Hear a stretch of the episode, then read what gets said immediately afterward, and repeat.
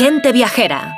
Carlas Lamelo. ¿Qué tal? Muy buenos días. Bienvenidos a Gente Viajera. Hoy les mando la postal sonora desde una playa.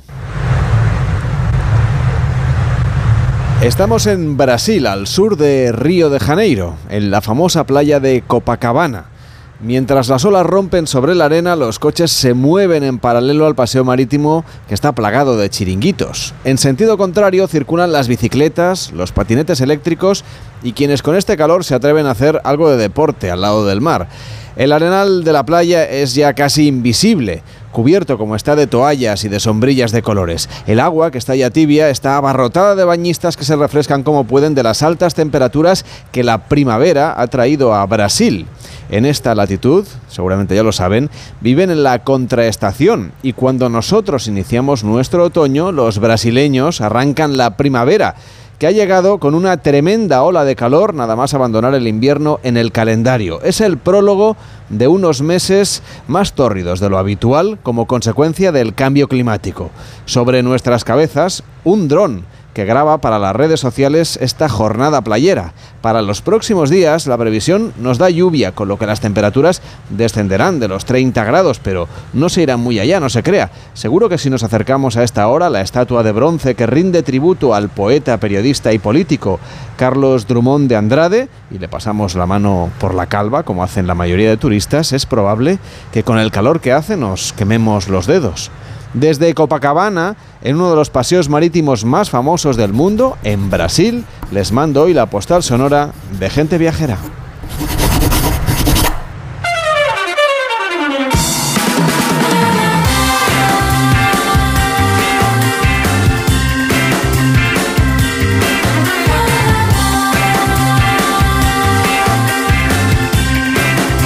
Gente Viajera, el programa de viajes de Onda Cero con Carlas Lamelo.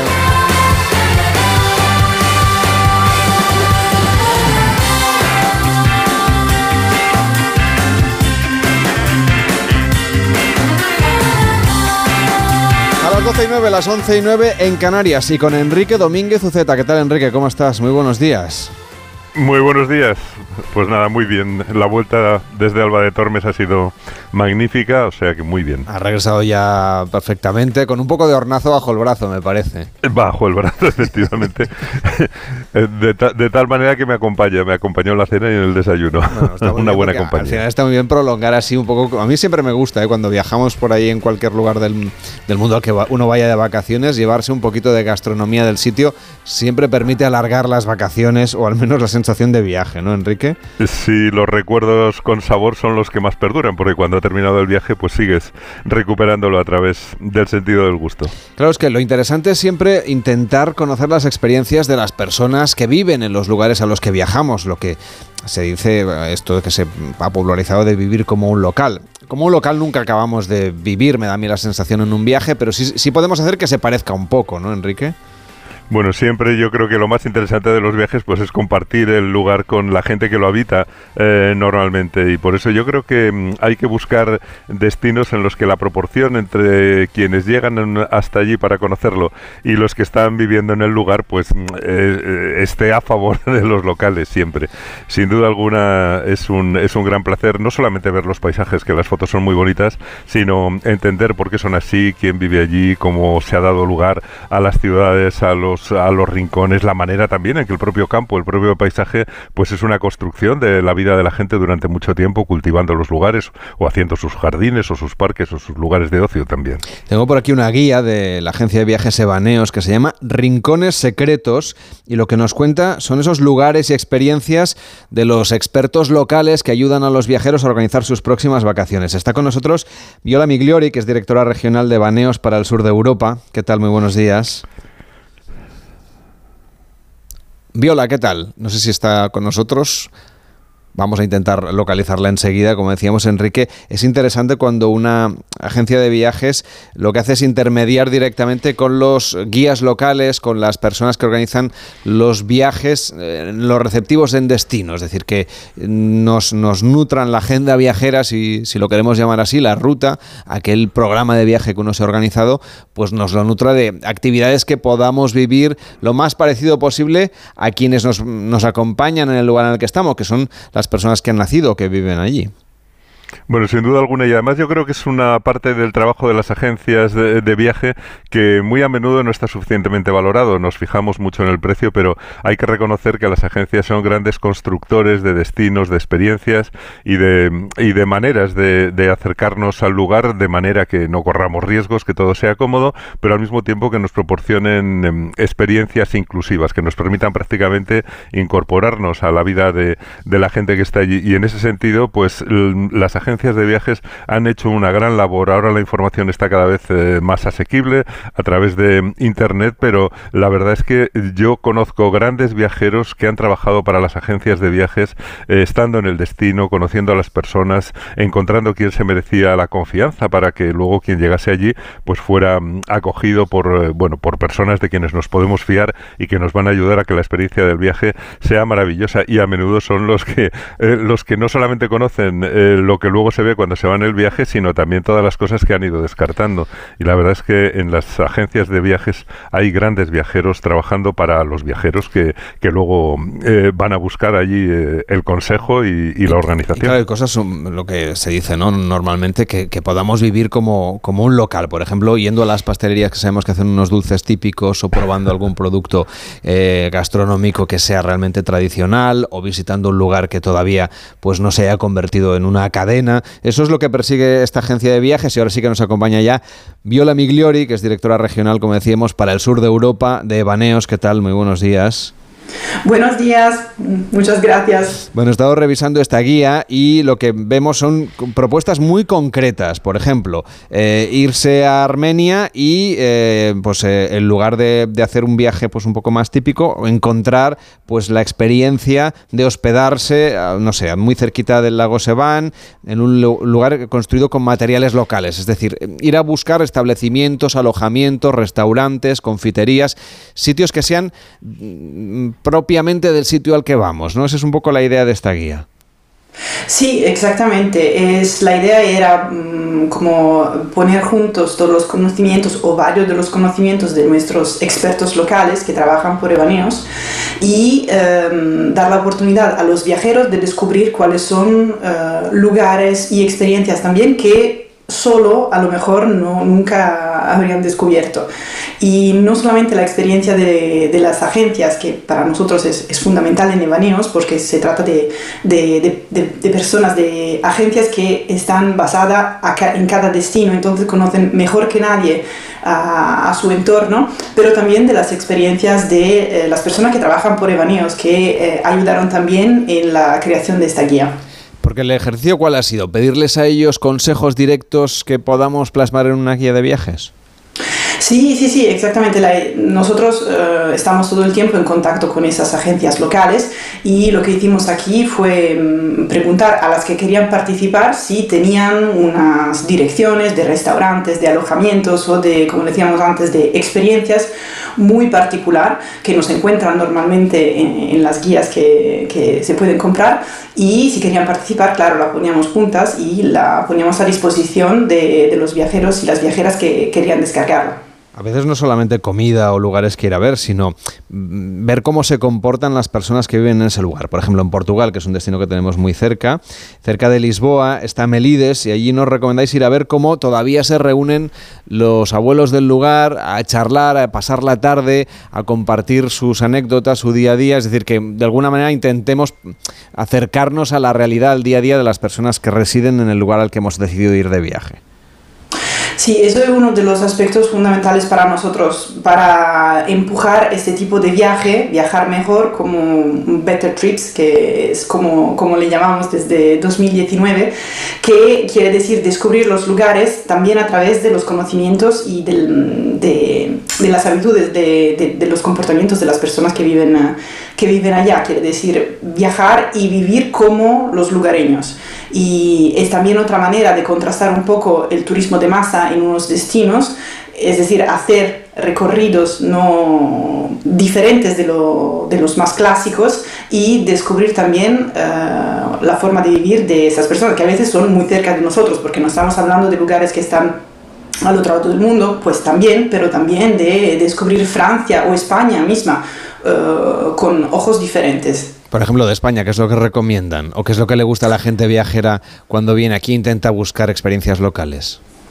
Pues la gente que busca experiencias locales en España, a lo menudo se trata de experiencias de, eh, decir? de interés, todo lo que tiene que ver con la cocina y degustación de cocina y, de vino también. Entonces descubrir e intentar eh, hacer talleres también para aprender cómo, cómo, cómo se preparan eh, unos platos típicos. Eso es algo que le gusta mucho a los viajeros normalmente cuando, cuando se van a un destino, incluso España. Parece, Enrique, que eligen bien, ¿no? Los viajeros que vienen aquí a nuestro país. Sí, pues estaba escuchando y efectivamente estaba pensando que en eso nuestro país prácticamente no tiene competidores y todo el mundo disfruta muchísimo aquí. Hay una experiencia también muy bonita eh, y es la de, y que yo creo que debería ir a más, y es la de salir alguna vez eh, con los barcos de pesca desde los puertos y acompañar a los pescadores en su trabajo, porque es una labor que siempre queda muy en segundo plano y que yo creo que sería relativamente sencilla si no hubiera problemas de seguros.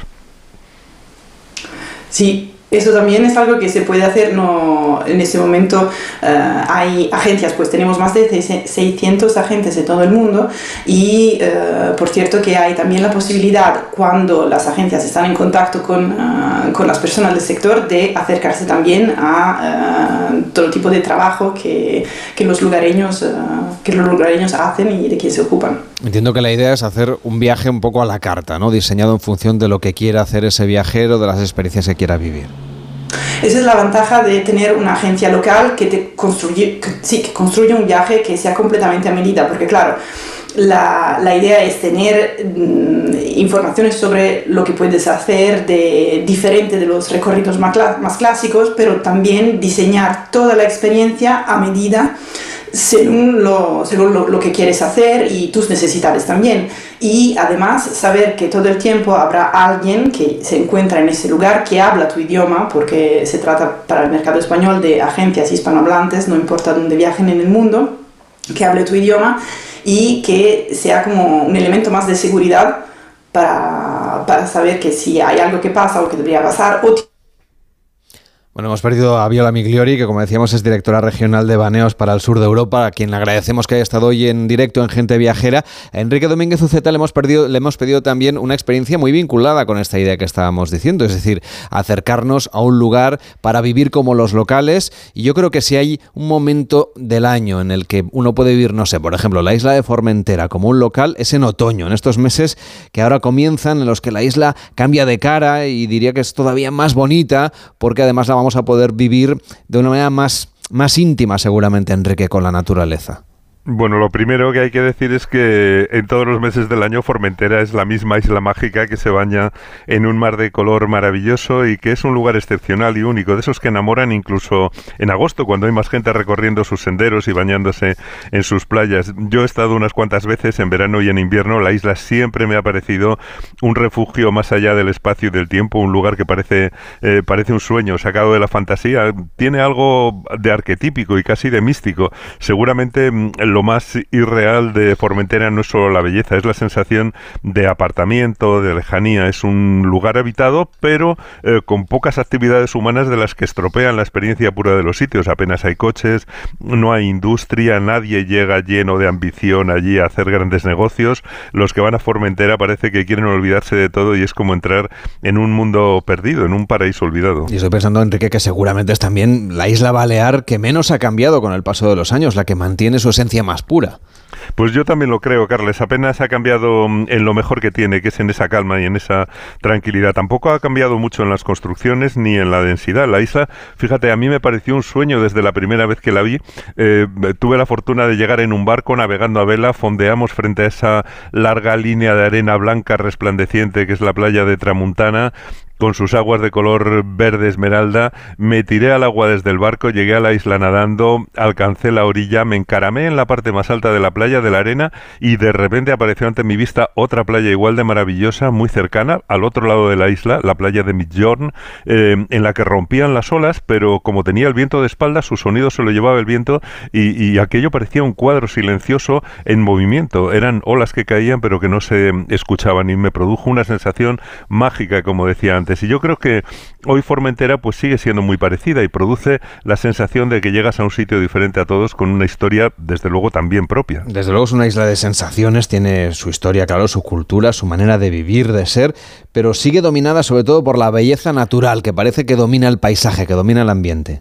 Bueno, es que es una isla bellísima, desde luego, casi no hacen falta palabras, basta con mirar alguna imagen para darse cuenta de que tiene una belleza natural incomparable. Casi no hay punto de la isla, además, donde no tengamos en nuestro, en nuestro encuadre visual al alcance de la vista el agua de, de un azul turquesa brillante, la luz inundando la arena de las playas, los escollos de dorada piedra de marés, el color verde de los pinos, la blancura de los muros encalados y el azul del cielo mediterráneo que se refleja en el agua quieta de las salinas. El espacio marino también que separa Ibiza de Formentera, que están muy cerquita, también es un parque natural compartido, es patrimonio mundial por la UNESCO. El, fondo de ese canal marino que separa las dos islas, ya, ya saben nuestros oyentes que es un tesoro biológico, está cubierto por esas praderas de posidonia oceánica que limpian el agua en las que viven y eso permite también que haya una visibilidad extraordinaria en las inmersiones de submarinismo, que yo creo que es una de las mejores cosas que se pueden hacer en Formentera. Sin duda, esas aguas son, son azules de color turquesa desde fuera, tienen, tienen una gran transparencia cuando te sumerges, cuando nadas en ellas y puedes ver, por supuesto, a los peces, claro, que te están esperando, parece.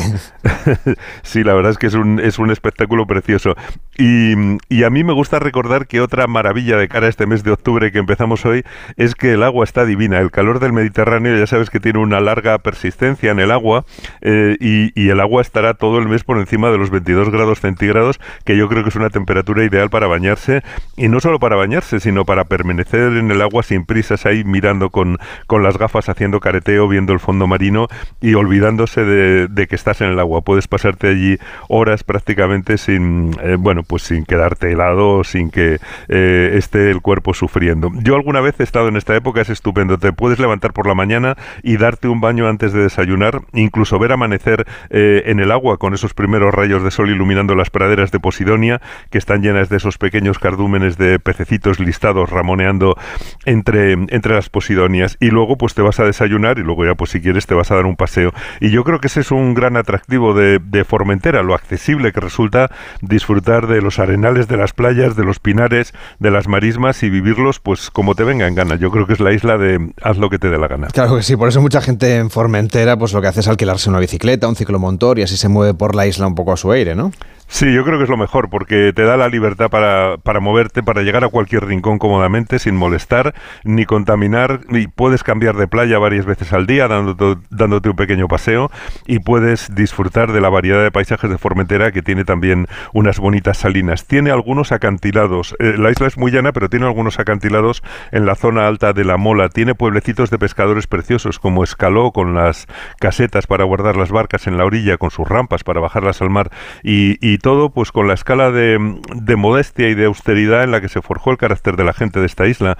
Una vida eh, que ha sido muy difícil en un sencillo arenal que era casi imposible de defender y a pesar de eso parece ser que hace 4.000 años ya vivía y se enterraba gente allí. Estuvieron los fenicios, los romanos, cuando llegaron los catalanos aragoneses vivía una comunidad musulmana, pero, pero el lugar era, era muy frágil ante los ataques de los piratas y tuvieron que esperar casi a finales del siglo XVII para fundar una iglesia fortificada, la de San Francisco eh, Xavier, eh, para que pudiera acoger a los habitantes en caso de peligro. En caso de ataque, la gente se metía dentro de, la iglesia y, era realmente pues como un cofre de seguridad. Se pusieron también torres de vigilancia en la costa, hay seis torres costeras de defensa y también hay templos cristianos, los mejores de la isla, pues los dedicados a Nuestra Señora del Pilar en la Mola y el que decíamos de San Francisco Javier en la capital, y, bueno, hay también otras pequeñas poblaciones como La Sabana y San Ferran, muy pequeñitas, de casitas cúbicas blancas, sin edificios en altura, la verdad es que es un encanto. Pero también hay que fijarse, Enrique, por ejemplo, en los faros, en los molinos, son testimonio ¿no? de la manera de vivir de la isla.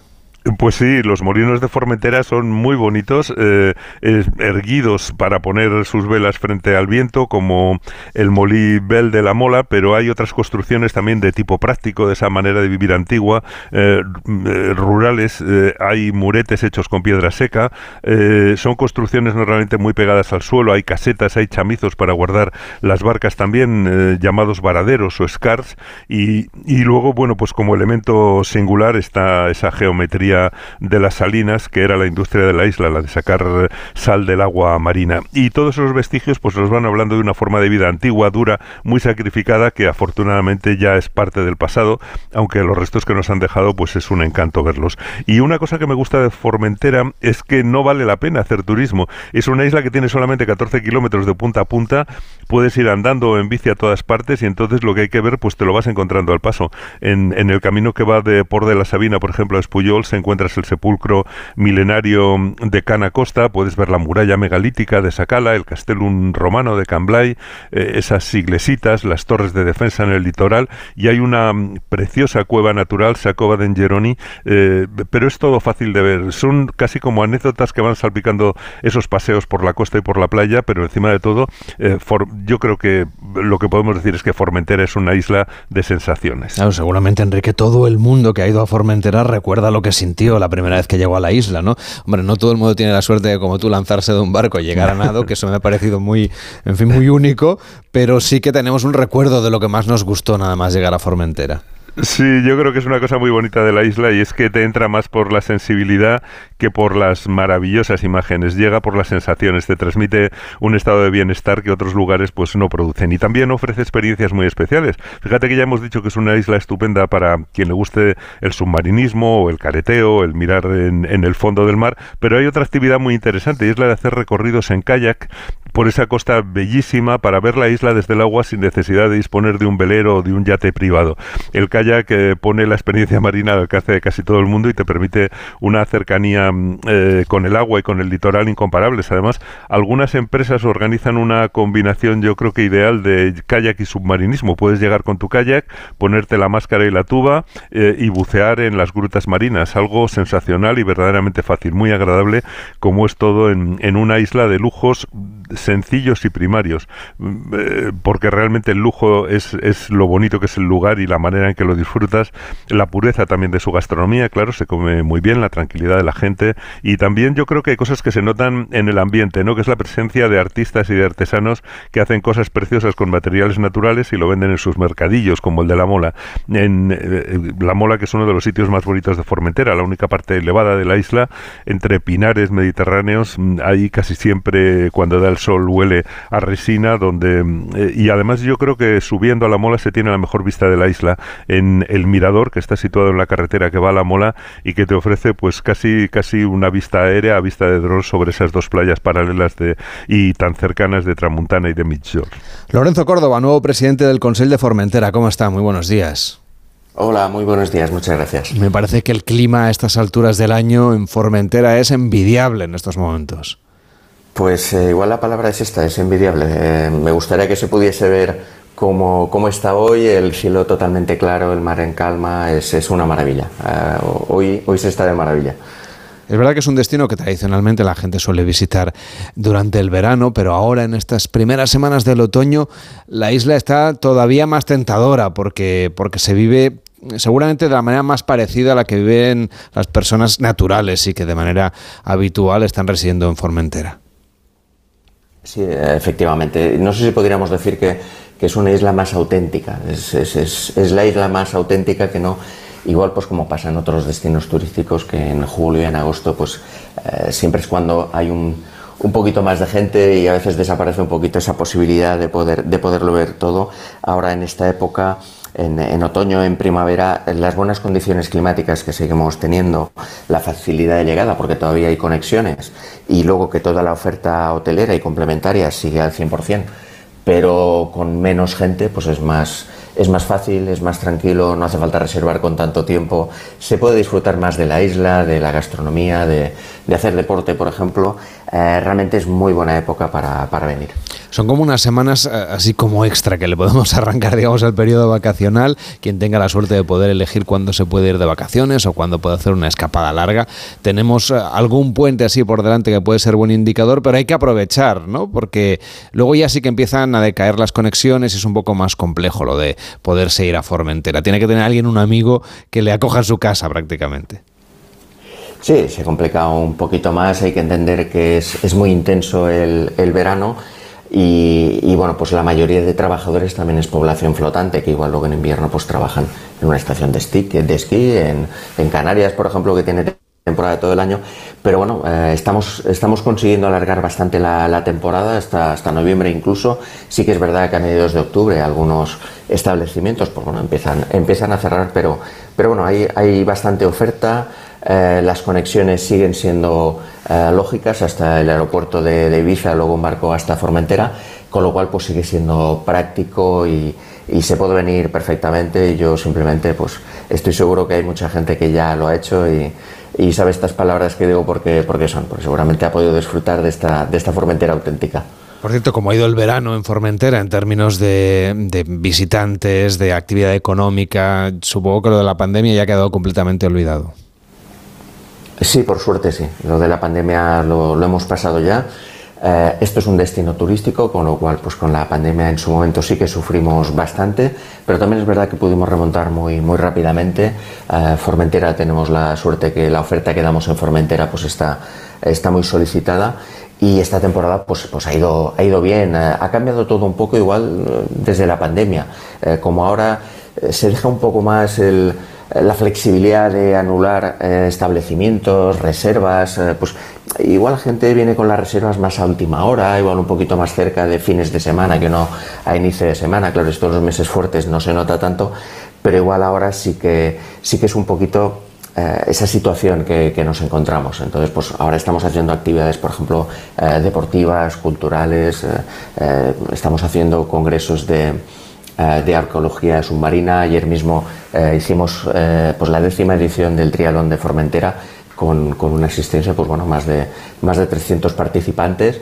Y, bueno, pues es, eh, no, nos, no nos podemos quejar, estamos muy, muy contentos y simplemente lo que hacemos es pues intentar fidelizar y que la gente que nos elija pues quede, quede contenta y superar sus expectativas si, si, es posible. De hecho, ya hace tiempo que Formentera se está posicionando como un destino de turismo vinculado con el deporte y eso es algo que permite alargar un poco la estacionalidad, permite también eh, nutrir a los establecimientos turísticos pues de grupos más o menos grandes y supongo que eso ya cuando llegue la primavera volverán ustedes otra vez a la carga, ¿no? Exactamente, creo que lo he hecho muy bien. A la carga estaremos preparando todo, todo el invierno para poder ofrecer la, máxima oferta a partir de pues, Semana Santa que, empezamos. Eh, una de las pruebas más importantes que tenemos es la media maratón de Formentera que se celebra en mayo y pues a día de hoy tenemos más de 3.000 eh, participantes, hemos tenido que, limitar y más que otra cosa es, pues por supuesto, eh, Formentera es, es sol y playa, no lo vamos a negar, tenemos unas playas magníficas. Eh, eh, premiadas, reconocidas, está muy bien, pero Formentera es algo más. Formentera tenemos nuestra cultura, nuestra gastronomía, nuestro producto kilómetro cero de aquí de, Formentera. A nivel deportivo, yo creo que es una isla que invita a venir a hacer deporte, es muy tranquila, es, es plana, puedes ver toda la isla al mismo tiempo que haces deporte. Eh, pues ves un poquito toda la isla, haces turismo, es una isla muy segura, esto también es, es importante y, y, bueno, pues creemos que esto que es, que es una, una, opción más, el turismo dentro de lo que es pues, cultura, patrimonio, gastronomía, eh, sol y playa, todo lo que podemos ofrecer. Aunque seamos una isla pequeña, yo creo que tenemos, tenemos bastante oferta en ese sentido. Como nuevo presidente del Consejo, háblenos de cuáles van a ser sus prioridades en actividad turística en los próximos meses, preparando ya la siguiente temporada de verano. Eh, efectivamente, lo que vamos a hacer es eh, reforzar lo que, pues, lo que el visitante está contento que, esté, pues estas actividades deportivas. Vamos a ampliarlas si es posible con, con alguna más. Ahora mismo pues, tenemos eh, el Marnalón, que es eh, como una maratón en el mar de natación. Tenemos el trialón, tenemos la media formentera, tenemos actividades ciclistas.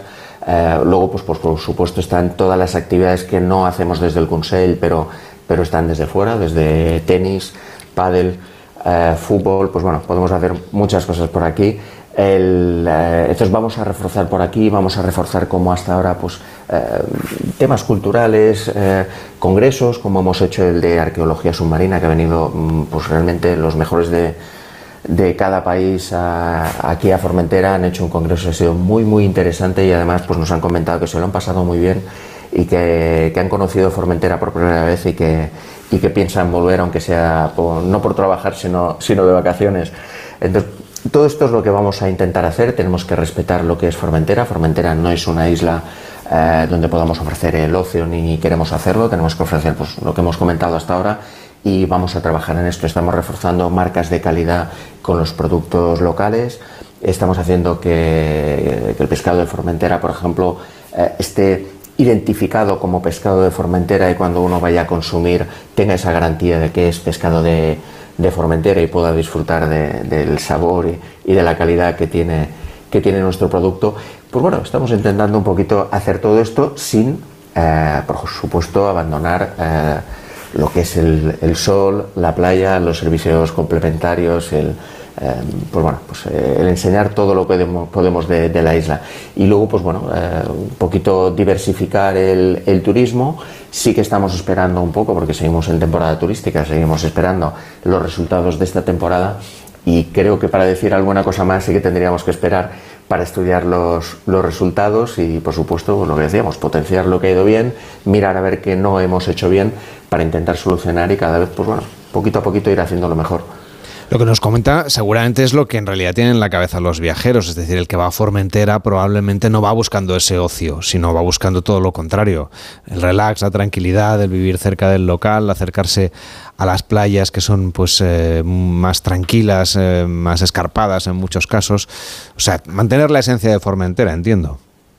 Sí, efectivamente, que no quiere decir que, no tengamos una, oferta complementaria, eh, pues por ejemplo, pues si uno va a cenar, eh, no tiene que irse a las 10 de la noche a dormir tampoco.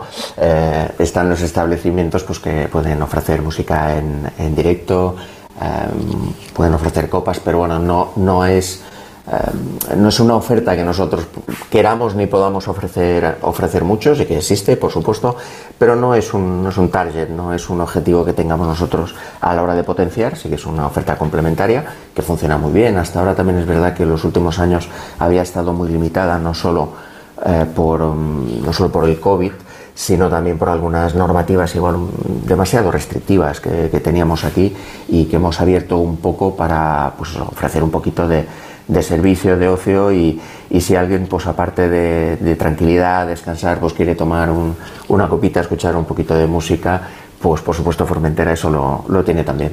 Le agradecemos mucho a Lorenzo Córdoba, presidente del Consell de Formentera, que haya estado hoy en Gente Viajera y por acercarnos a esta isla en esta época del año, donde es un poquito más exclusiva, creo yo, en estas eh, primeras semanas de, del otoño. Hasta la próxima, buenos días. Hasta la próxima y muchísimas gracias a vosotros. Nos hemos asomado rápidamente con Enrique Domínguez Uceta al paisaje de Formentera, recordando los placeres que nos ofrece en estos meses que vienen, especialmente tranquilos. Pero Enrique, antes de despedirte, quiero presentarte a alguien. Adelante, adelante. Bueno, está, con nosotros Isabel Margarit. ¿Qué tal, Isabel? ¿Cómo estás? Buenos días. Hola, buenos días. ¿Qué tal, Carlas? Bueno, es, es la directora de la revista Historia y Vida y tenía especial interés en conocer a Enrique Domínguez Uceta porque podríamos decir casi que eres fan suyo, ¿no? Además de ser oyente del programa desde hace muchos pues años. Además de verdad, además de verdad, y te agradezco además ese guiño porque en su día lo comentamos y además esto ya viene de largo, ya viene de largo porque, bueno, como vuestro programa tiene ya tantísimos años, tantísima historia y, tan, y una nómina tan espléndida de colaboradores, sí que puedo decirte, y de verdad, y además pues aprovecho la ocasión para saludarte, Enrique, porque realmente pues Disfruto, disfruto cada fin de semana, me, me, no sé, me permites viajar a través de la palabra, de la imaginación, de en fin, de, de, todas tus experiencias, no solo a mí, obviamente, sino pues a los muchísimos oyentes que tiene este programa. O sea que nada, encantada de saludarte a través de las ondas.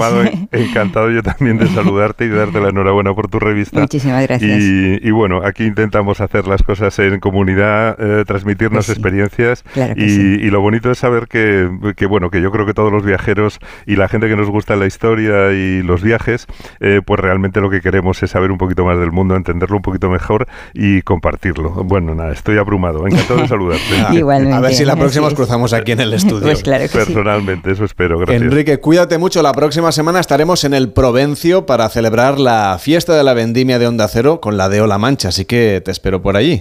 Pues hasta entonces, feliz semana a todos. En La Mancha con Kense, que por otra parte conoces bien. Bueno, y de allí viene mi familia. Por eso, por eso mi familia paterna. Me siento medio manchego. Claro que sí. Hacemos una pausa en Gente Viajera y a la vuelta hablamos de cómo viajar a través de la historia. Carlas Lamelo, Gente Viajera. Hay quien va a toda vela y quien va sobre ruedas. Puedes levantar el ancla o plantar el campamento. Dos formas de vivir la naturaleza y dos eventos donde lo encuentras todo. Salón del Caravaning, del 7 al 15 de octubre en el Recinto Gran Vía. Y Salón Náutico, del 11 al 15 de octubre en el Port Vell. Fira de Barcelona. Mónica vive desde hace años en un pueblo tranquilo de la sierra rodeado de naturaleza. Pero hace poco le ofrecieron un puesto de trabajo en el centro de la ciudad. Al principio lo dudó, le preocupaba la distancia.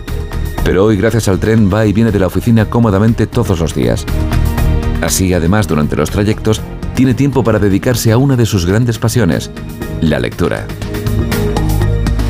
No es magia, son tus impuestos. Agencia Tributaria, Ministerio de Hacienda y Función Pública, Gobierno de España. Si eres docente te perdiste el año pasado el encuentro Mentes AMI de la Fundación A3 Media, no puede faltar a la segunda edición el próximo 21 de octubre en Madrid. ¿Te preocupa cómo impulsar el pensamiento crítico entre tus alumnos en tiempos de inteligencia artificial? ¿Quieres conocer de la mano de expertos maneras innovadoras de transmitir valores y creatividad en el entorno digital? Consigue tu invitación a partir del 2 de octubre entrando en mentesami.org. Fundación A3 Media. Colaboran Platino Educa y Unie Universidad. ¡Te esperamos! Haz tu viaje más sencillo con Global Exchange y recibe en tu domicilio la moneda extranjera que necesites para tus vacaciones. Llámanos al teléfono gratuito 900-855-550 o visita nuestra web globalexchange.es. Con el servicio a domicilio de Global Exchange podrás comprar tu moneda extranjera de forma rápida y cómoda llamando al 900-855-550. Entonces con la alarma avisáis directamente a la policía. Sí, sí, si hay un peligro real avisamos al instante. Pero también vamos hablando con usted. En todo momento. Además, mire, aquí tiene un botón SOS para avisarnos de lo que sea. ¿De acuerdo? Y si hace falta enviamos a un vigilante a ver si está todo bien. Las veces que haga falta. Este verano protege tu hogar frente a robos y ocupaciones con la alarma de Securitas Direct. Llama ahora al 900-272-272. ¿Quieres ahorrar a full? Aprovecha ya los cupones millonarios de Carrefour, porque hasta el 10 de octubre en Carrefour, Carrefour Market y Carrefour.es te llevas un cupón de 3 euros por cada 12 euros de compra en artículos de la promoción. Si compras 24 euros te llevas un cupón de 6 y así hasta un cupón máximo de 45 euros. Canjeable para tus próximas compras. Carrefour, aquí poder elegir es poder ahorrar. En España cada 15 minutos se diagnostica de cáncer de mama a una persona. Cada minuto cuenta. Vamos contra reloj. Por ellas y ellos, dona ahora y aporta minutos a la investigación en yodoyduroporellas.com. Quinta fiesta de la vendimia de Onda Cero en la denominación de origen La Mancha. Con este motivo, el 7 de octubre, Gente Viajera se hará en directo desde Bodegas Campos Reales El Provencio, Cuenca. Patrocina el Consejo Regulador de la denominación de origen La Mancha. Colaboran Junta de Comunidades de Castilla-La Mancha, Diputación Provincial de Ciudad Real, Ayuntamiento de Alcázar de San Juan y Ruta del Vino de La Mancha. Quinta fiesta de la vendimia de Onda Cero en la denominación de origen La Mancha. El sábado 7 de octubre a las 12 del mediodía, gente viajera desde Bodegas Campos Reales El Provencio, Cuenca, con Carlas Lamelo. Te mereces esta radio. Onda Cero, tu radio. Gente Viajera, el programa de viajes de Onda Cero con Carlas Lamelo. Y ya saben que tenemos un WhatsApp abierto, es el 699-464666. 699-464666 para pedirnos destinos a la carta. También que puede escucharnos a la carta, si usted quiere, en onda cero.es barra gente viajera, en la aplicación de Onda Cero, en youtube.com barra Onda Cero. Estamos ahora mismo emitiendo ahí en directo. De momento solo puede escucharnos, pero es la gracia de la radio, claro que sí. Y en las principales plataformas de audio, donde además se puede suscribir. 699 464666. Y le cuento también que vuelve la cita para los amantes de la naturaleza, el mundo outdoor y la aventura. Del 7 al 15 de octubre vive la libertad en el Salón del Caravaning en Fira de Barcelona. Descubre la libertad de viajar y la mayor explosión de autocaravanas y campers en un solo espacio. Encontrarás los últimos modelos de caravanas y autocaravanas, con ofertas, con descuentos exclusivos y todos los accesorios que necesitas para tu próximo viaje. Además, el caravaning es un punto de encuentro con food trucks, con música, con charlas inspiradoras. Adquiere ya tus entradas en saloncaravaning.com.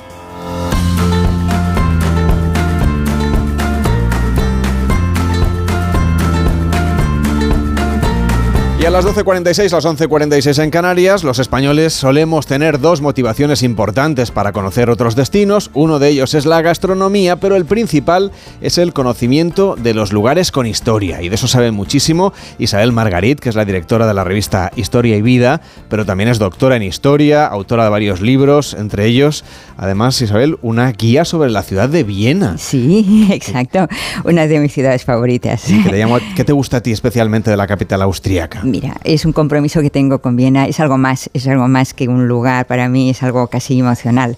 Fue casi mi primer viaje, te diría, iniciate poco, porque me abrió puertas a descubrir un mundo pues que hasta entonces eh, era bastante alejado, a, quizá pues por mis estudios pues era más, eh, tanto por lengua, más francófona, más etcétera, etcétera, por proximidad.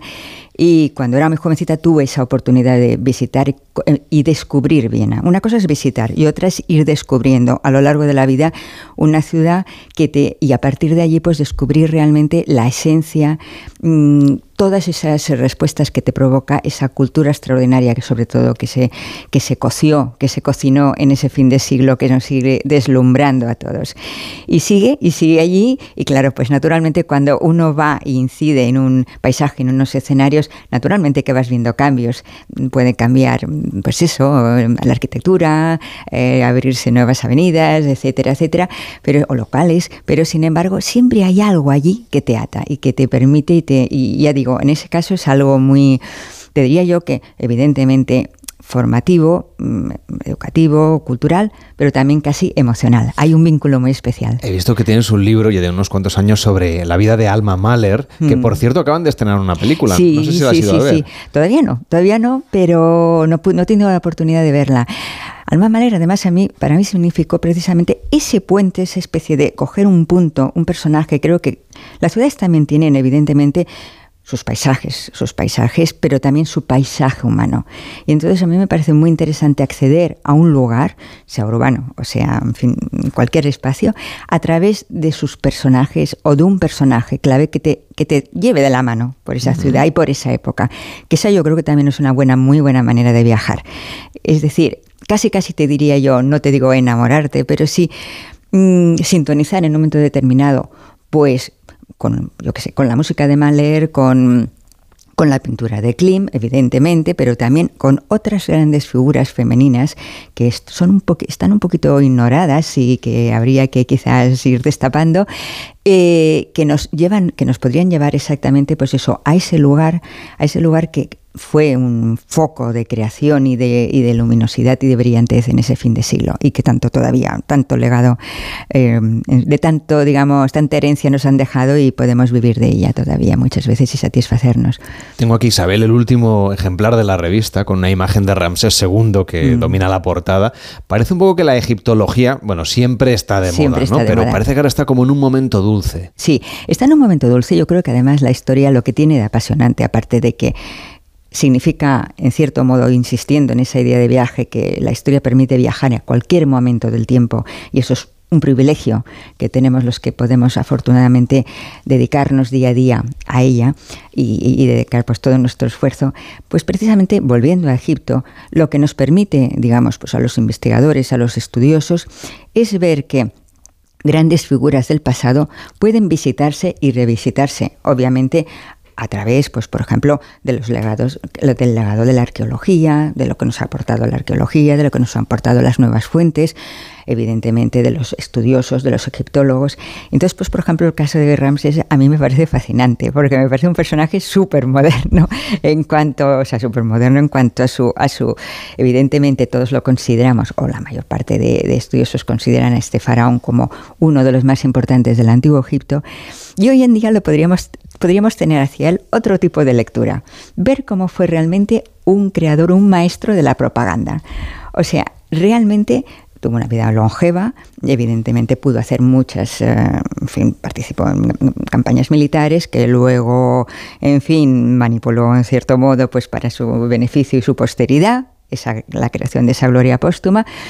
Fue un gran constructor, pero sobre todo lo que creo que construyó como nadie fue su propia imagen para esa posteridad. Entonces me parece muy interesante ese ejercicio que te permite la historia de, visitarla permanentemente a través de todo esto que comentaba antes para ir resituando personajes, figuras, escenarios, movimientos en su justo momento es decir, a ojos del, de 2023.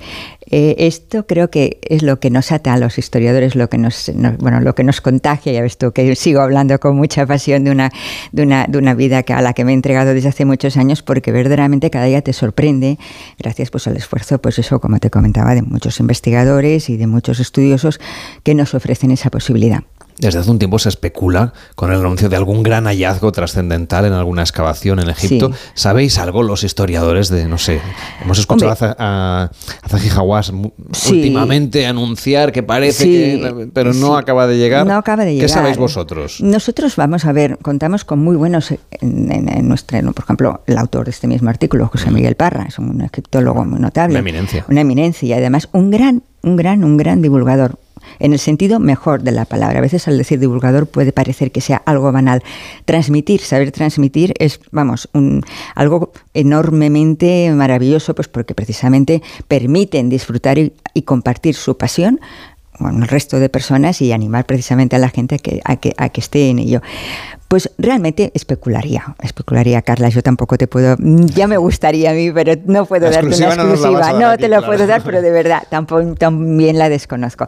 Lo que sí que sé. Pero si os ha llegado este, sí, este run, sí, sí, este run run. Precisamente, últimamente, él está otra vez de nuevo en Egipto y siempre está allí y tenemos pues esto a varios, a varios egiptólogos que están, eh, vamos, así en el terreno y bueno, y ojalá pronto pues podamos tener eso, una buena, una buena noticia, y para poderlo compartir, claro, que, sí. Oye, he visto que en la revista también habláis de temas de actualidad, aunque es una revista de historia, se llama Historia y Vida y eso es evidente, como por ejemplo la guerra en Ucrania, con un mm. artículo sobre el patriarca de Moscú. ¿Qué papel está jugando la Iglesia Ortodoxa en el conflicto que estamos viviendo? Desgraciadamente este conflicto, que es noticia diaria, se ve obviamente se ve desde, pues se puede analizar desde muchas perspectivas, desde las obvias hasta que pueden visualizarse a través de la televisión y demás, o, de la prensa, pero luego también hay otros ángulos que creo que merecen ser también muy interesantes. Pues, por ejemplo, la religión, cómo se utiliza como arma de guerra también. Es decir, es, desde los conflictos, pues normalmente se analizan desde un punto de vista militar, político, económico, etcétera. Todo esto lo tenemos a la orden del día.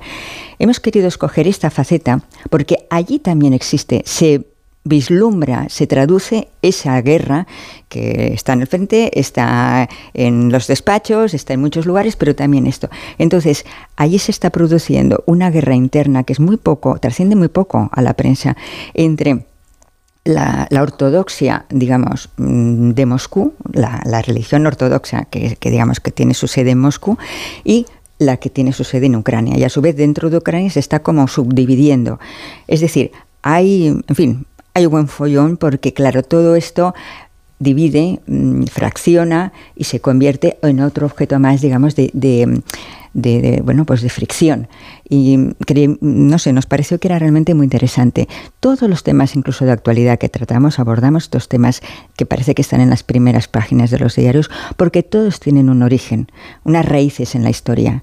Y para entender un poco más algunas de las cosas que sacuden y que aparecen en las primeras páginas de, de los diarios, creo que tenemos que tratar de ir un poquito más atrás y hacer ese ejercicio de ver de dónde surgen todas estas, cuándo nacen, de dónde arrancan estos conflictos que están estallando a día de hoy. Claro, es que la historia al final y la geografía es lo que ha marcado los conflictos bueno, siempre Bueno, la geografía menuda, sí, ese sería otro, sí, sí, otro debate, pero sí, sí, así es. Bueno, leyendo la revista, otro destino que podemos encontrar o conocer a través de Historia y Vida es Colombia. Mm. Y en un artículo interesantísimo sobre los indios Tairona. Mm, ¿Quiénes estos indios? Pues esto fue una cultura que realmente, como tantas otras, eh, desaparecieron, desapareció. Mm, tuvieron un momento de vigencia pues, con su esplendor, con su arquitectura, con sus propias, evidentemente, costumbres y tradiciones Y entonces, en siglos posteriores se han intentado hacer, pues eso, expediciones y demás, pues para rescatar.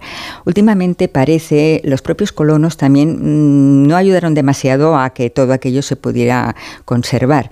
Pero en las en investigaciones, en expediciones más recientes sí que se ha podido, digamos, ubicar primero, porque está lo que se le llama la ciudad perdida, una zona en fin, que debe ser una maravilla absolutamente, porque una naturaleza espectacular y luego, pues claro, en fin, es, espléndida, pero claro, muy recóndita, muy recóndita dentro de lo que es el mapa de Colombia, pero que sin embargo, pues por lo visto alberga auténticos tesoros que las, auténticas, las últimas expediciones están tratando de sacar a la luz. Otro tema que también aparece en la revista en el último número y que es muy viajero es el 175 aniversario Ay, de la puesta sí. en servicio del ferrocarril en España, que hace cuatro días que tenemos. además de verdad, es, una- es un artículo que a mí me gustó especialmente porque, mira, los artículos se pueden desarrollar de muchas maneras, yo creo, como todo, pero es que este artículo es vivencial, o sea, es ese poder que tiene la historia de viajar en, el, en lo que decíamos, en el tiendo- tiempo.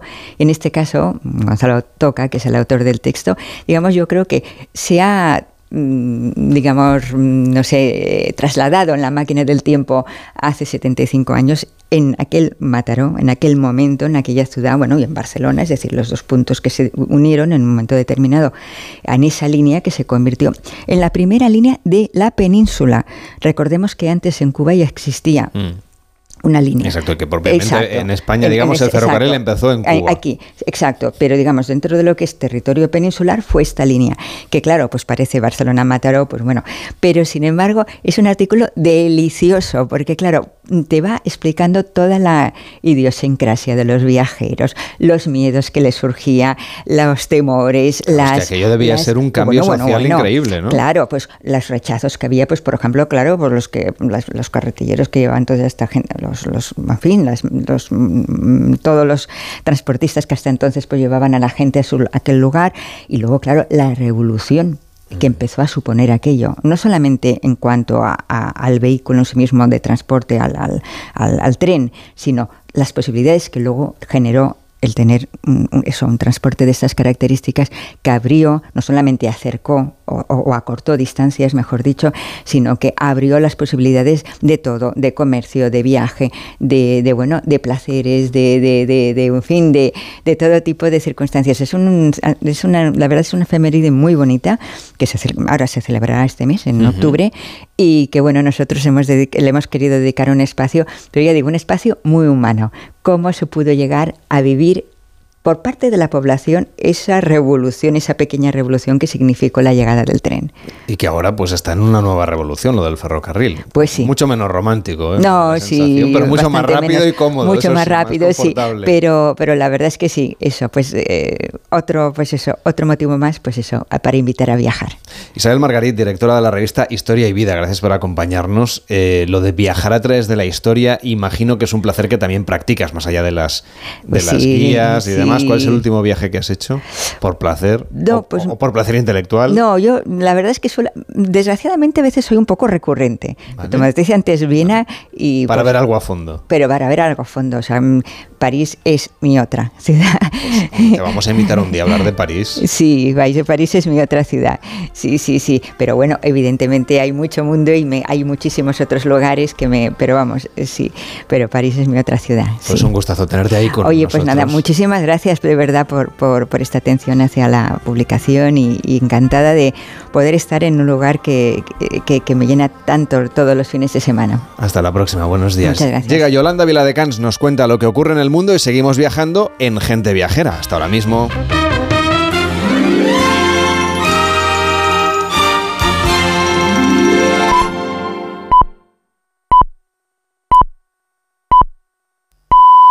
Es la una de la tarde, mediodía en Canarias.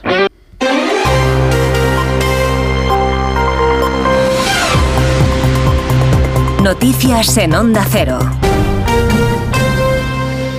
Buenas tardes, seguimos actualizando toda la información que nos llega desde Murcia con la tragedia que deja ya ocho fallecidos en el incendio de una discoteca que se ha desatado esta madrugada sobre las seis de la mañana en la zona de ocio Las Atalayas de la capital murciana. El ayuntamiento de la capital ha decretado tres días de luto oficial. Se sigue buscando además a otra persona que permanece desaparecida. Onda Cero Murcia, Verónica Martínez. La Policía Nacional ha confirmado que el incendio se originó en la discoteca Fonda y no en la Teatre, como se pensaba en un principio. Se trata de dos salas contiguas del mismo grupo empresarial y todas las víctimas han sido encontradas en la discoteca Fonda. Hasta la zona se han desplazado familiares de las personas desaparecidas en el incendio, entre ellas el padre de una chica. No saben nada de ella desde esta mañana. Esta mañana a las 6 de la mañana con un audio de, WhatsApp que le, le envió a su madre de aquí esta zona y ya no se supo más. Y hasta ahora no sabemos de nuestros hijos y de mi hija. No sabemos nada.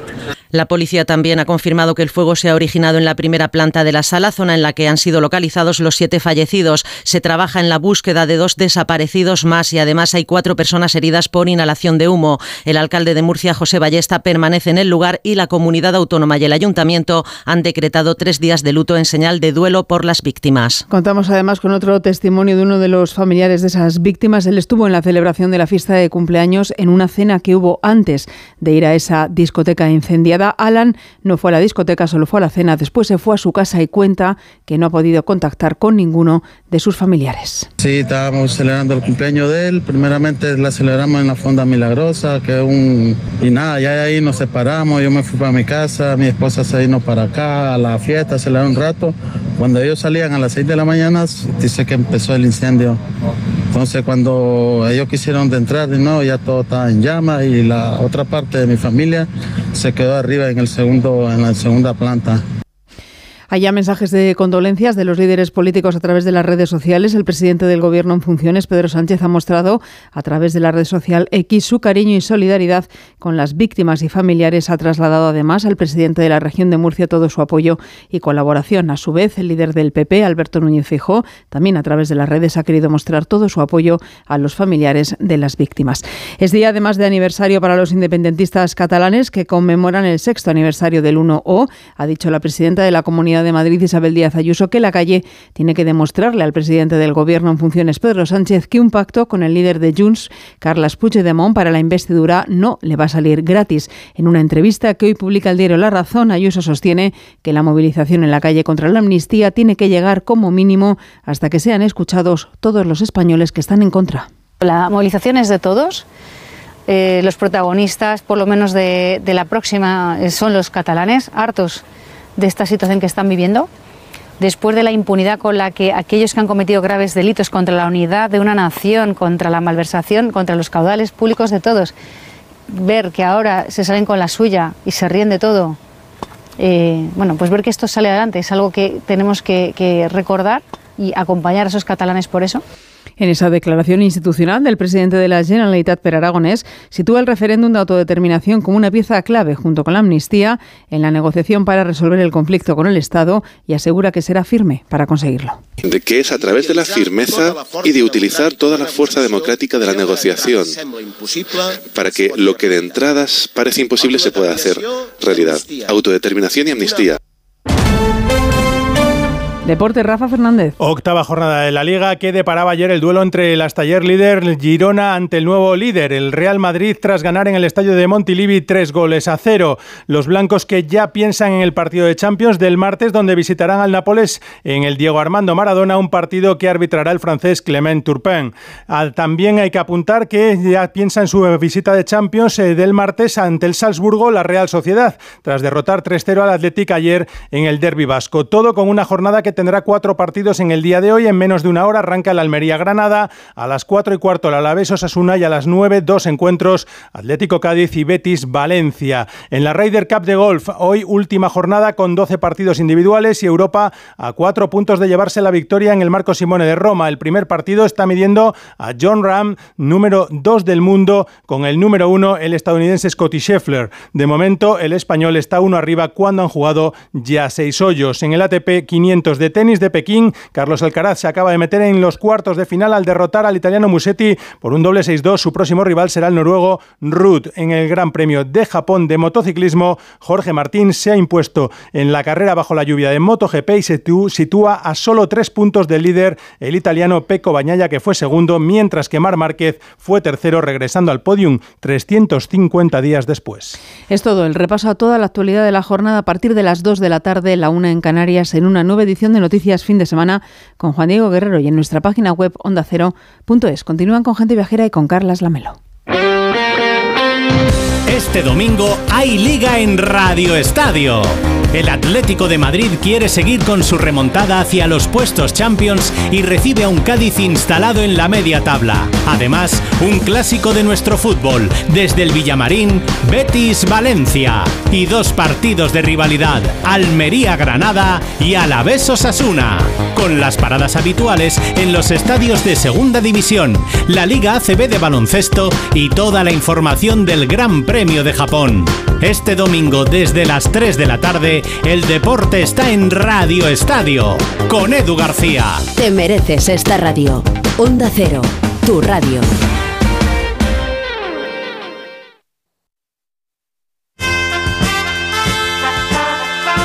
Gente viajera, Carles Lamelo.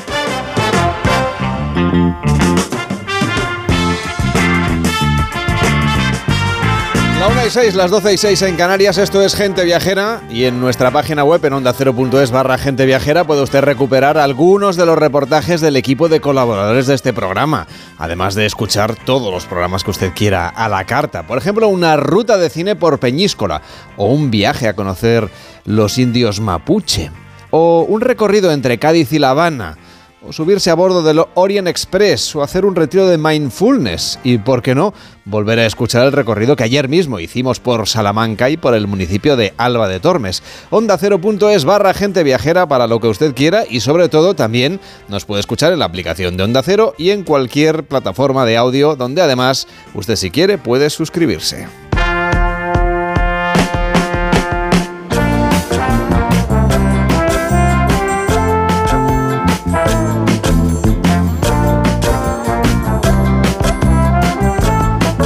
Los viajeros que se desplazaban por España en los siglos XVIII y XIX, que no lo hacían con la seguridad que tenemos hoy en día. Había una figura muy presente en los caminos que nos ha dejado historias, leyendas y rutas por descubrir. Y sobre estas rutas vamos a hablar hoy aquí en Gente Viajera. Vamos a hacer una ruta por los bandoleros de España o por la España bandolera.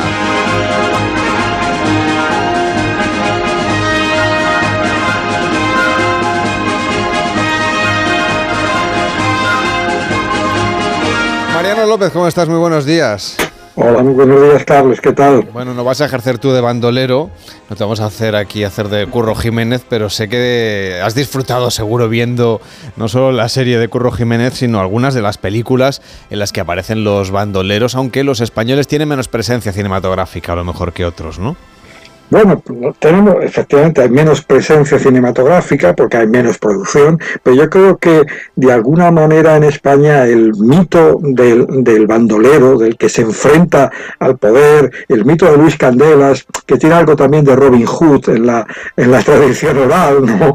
el que atacaba a, las, a los ricos para, para regalarlo a los pobres, ese mito tiene una gran presencia, al menos en la literatura.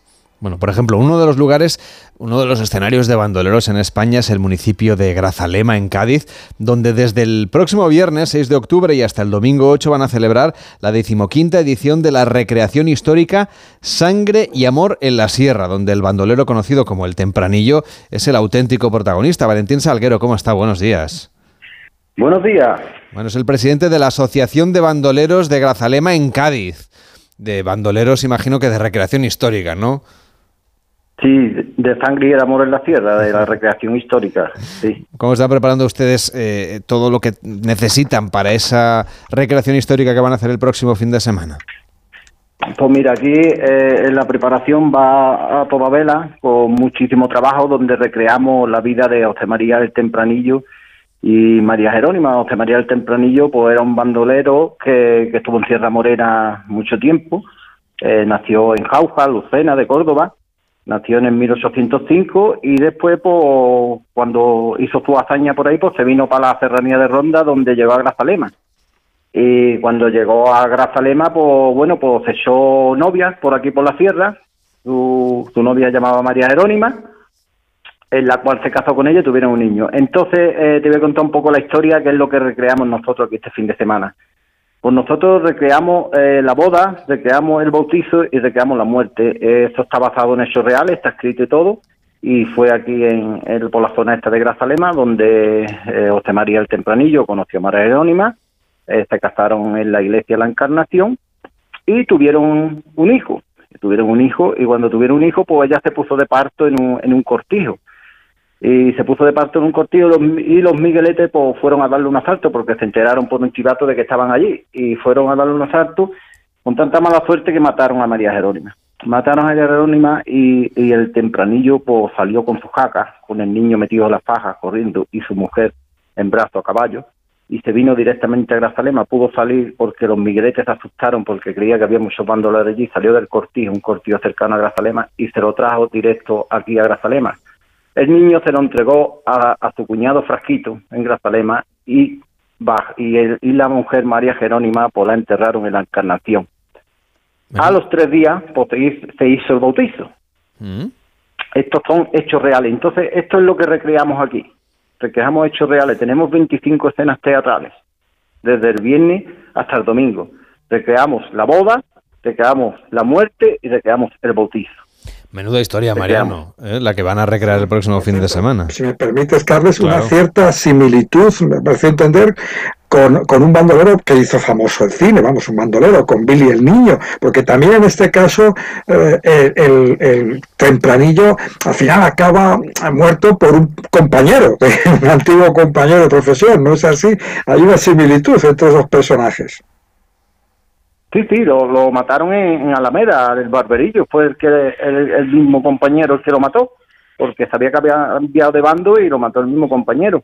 Pero nosotros recreamos la, la historia que pasó aquí en Grazalema, es lo que hacemos, y, y para eso montamos un poblado bandolero donde hay eh, 10 mm, tabernas, 13 tabernas, perdón, y dos o tres casitas bandoleras, en la cual también ofrecemos desde el viernes, ya te lo he dicho antes, ofrecemos una recreación histórica con 24 escenas teatrales en la cual contamos la vida de José María del Tempranillo y María Jerónima en hechos reales, que fue lo que pasó, la historia que pasó en Grazalema, y después pues tenemos una gastronomía que, bueno, ya eso es excelente, tenemos allí 13 casetas montadas bandoleras con todo el pueblo participando, asociaciones, colectivos, con su chorizo asado, con sus chicharrones, con sus migas de manuela. Bueno, un espectáculo, la verdad que un espectáculo es, una de las mejores recreaciones ahora que existe por aquí por Andalucía, no, no por nada, sino porque es verdad que el ayuntamiento apuesta mucho y una inversión muy grande, que esto tiene un coste muy grande, pero es digno de verlo, digno de venir y verlo y vivirlo. Pues eso va a ser el próximo fin de semana. Valentín Salguero, presidente de la Asociación de Bandoleros de Grazalema, en Cádiz. Hasta la próxima. Buenos días.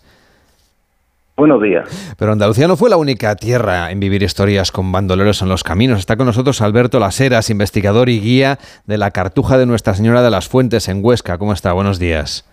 Hola, muy buenos días, Carles. Aragón también guarda historias y leyendas sobre estos personajes, sobre los bandoleros. Bueno, en Aragón eh, hay bandoleros documentados ya desde el siglo XVI. Eh, lo que ocurre es que si nos vamos a épocas más recientes, al siglo XIX, pues tenemos la figura de Mariano Gavín Suñén, el bandido cucaracha, eh, un bandolero, digamos que fue el más famoso en Aragón eh, de esta época, porque del año 70 al 75 de 1800 controló una zona muy amplia, con una banda que va entre 50 y 100 miembros, nada menos que desde, desde Zaragoza hasta Fraga y desde Lebra hasta los, los Pirineos. Fue todo un personaje con una carrera intensa, aunque no muy larga, de cinco años.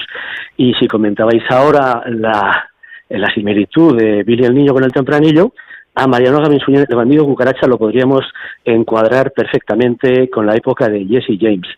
Eh, ¿Por qué? Vivieron eh, similares, fueron contemporáneos, su carrera es muy parecida, son paralelas, e incluso años de vida, Mariano Gavin vivió 37 años y Jesse James, pues igual, 38 por ahí, unas cifras muy aproximadas. Ya es, Mariano, que tenemos aquí vínculos entre todos los bandoleros del mundo. bueno, también habría que anotar, si me permite, que, esos bandoleros se inscriben en el caso de Aragón, también en el caso del Tempranillo, en una, en una economía de subsistencia, vamos a decirlo así, lo cual quizá pues era lo que más facilitaba que se entendieran muy bien con las clases más bajas que les ayudaban y que en el caso aragonés tengo entendido que nunca jamás robó a los pobres, ¿es así? Bueno, eh, en, todas las historias de estos bandoleros hay dos partes. Una es la leyenda romántica, que es la que dice precisamente esto, robar a los ricos para darle a los pobres, y luego otra es la realidad. Yo no niego ninguna de las dos, pero fíjese usted, si eh, Cucaracha pedía 7.000 duros de plata por el rescate de Juan Rota, 140.000 reales, con unos realillos le podía pagar o dar a algún pariente, a alguien que necesitase eh, alguna ayuda, eh, con lo cual ya empezaría ahí esa leyenda. Pero también hay que pensar que eh, la estructura de poder que tenían creada estos bandoleros era potente y necesitaban pagar y tener contentos a una red de información, de, espías, digamos, ¿no? Mesoneros, eh, pastores, mm, gente que había por los cruces de caminos, que les alertaban de cuando había movimientos de personas con dinero para poderlas asaltar para poderlas eh, asaltar y también y también incluso eh, esa información les llegaba cuando algún rico terrateniente había vendido el grano y tenía en su casa pues una buena cantidad de duros de plata.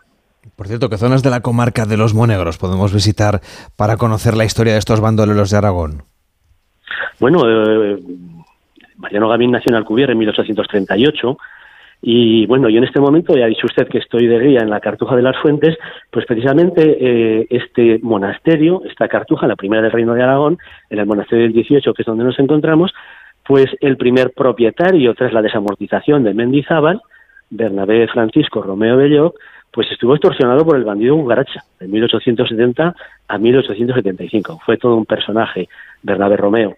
Y de hecho, él creó un balneario en este monasterio y no lo abrió, no lo inauguró hasta que no había muerto el bandido Cucaracha.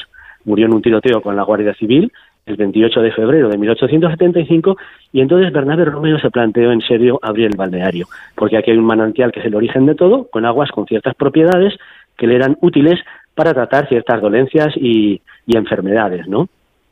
De hecho, si Bernabé hubiera abierto, hubiese inaugurado el balneario antes de la muerte del bandido cucaracha, pues hubiera sido mm, ponerle un caramelo en la boca, ponérselo fácil, porque personajes como Nazario Carraquiri y Barnegaray, que fue eh, un personaje, el personaje de Navarra que más tierras compró en la desamortización de Mendizábal, que fue diputado, senador, hizo una gran fortuna, fíjese que llegó a ser banquero de la reina María Cristina y Isabel II, bueno, pues este caballero vino aquí a pasar unos días a la inauguración del monasterio, y si esto se hubiese producido antes de la muerte del bandido Cucaracha, pues lo hubiera tenido muy fácil. Eh, realmente con la fuerza que tenía el bandido Cucaracha hubiera sido eh, ponérselo fácil. Alberto Laseras, investigador y guía de la Cartuja de Nuestra Señora de las Fuentes en Huesca. Gracias por acercarnos a este personaje histórico. Hasta la próxima. Buenos días. De nada, a vosotros por interesaros. Un saludo. Por cierto, Mariano, que tú por ahí en Madrid también has tenido bandoleros, ¿eh? Bueno, sí, aquí está eh, todavía el recuerdo, fíjate, al lado de la Plaza Mayor, pues está el recuerdo de, Luis Candelas, ¿no? Pues eso de, vamos a hablar, porque hay un restaurante que se llama Las Cuevas de Luis Candelas, que de alguna manera, no sé si le rinde tributo. Está con nosotros Félix Colomo Domínguez, ¿cómo está? Buenos días. Hola, buenos días, ¿qué tal estáis? A ver, eh, ¿le rinden ustedes tributo? Eh, ¿Tienen ustedes algún tipo de vínculo con el bandolero? ¿Cuál es la historia que hay detrás de este restaurante? Bueno, pues la historia que hay detrás del restaurante es que mi padre, Félix Colomo Díaz, fue un torero que tomó la alternativa en el 33, eh, tuvo gran éxito a partir hasta la Guerra Civil Española y luego se retiró en el año 47 después de muchos avatares, ¿no? Entonces, él que era nacido en Navalcarnero, una, una población cerca de Madrid, viajaba cuando venía a Madrid después de la posguerra, eh, venía a Madrid y se paraba delante del arco de cuchilleros, donde cuando bajaba del, auto, del autobús la gente decía, vamos a las cuevas del Candelas a tomar un vino. Resulta que esas cuevas del Candelas no existían, había un bar, no me acuerdo el nombre, y entonces mi padre eh, coge en traspaso ese bar y le pone el nombre de las cuevas de Luis Candelas, porque era donde decían que se refugiaba el bandido y a través de las escalerillas, que había unas mirillas en la misma escalería de piedra, por ahí veía cuando le perseguían y salía por los túneles que desgraciadamente o afortunadamente ha anulado ahora mismo la construcción del aparcamiento de la Plaza Mayor en el año 64.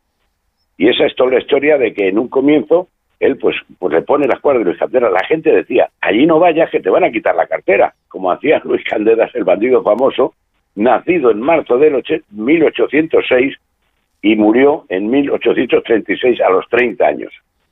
De hecho, fingía, tenía una, como una doble personalidad, ¿no? Él fingía ser don Luis Álvarez Cobos, un terrateniente del Perú, pero en realidad era un bandolero que hacía como Robin Hood, ¿no? Robaba a los ricos para dárselo a los pobres, en teoría. Esa es la visión romántica.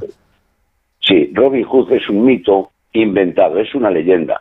Realmente Luis Candelas, tenemos toda la historia que yo he recopilado a lo largo de los años, verídica de Luis Candelas. Luis Candelas tenía una doble personalidad era don Luis Álvarez de Cobo, terrateniente del Perú, y como tal se codeaba con los ilustres de la época en, Madrid, ¿me entiendes? Y, asistía a los saraos de gente importante y de los pudientes.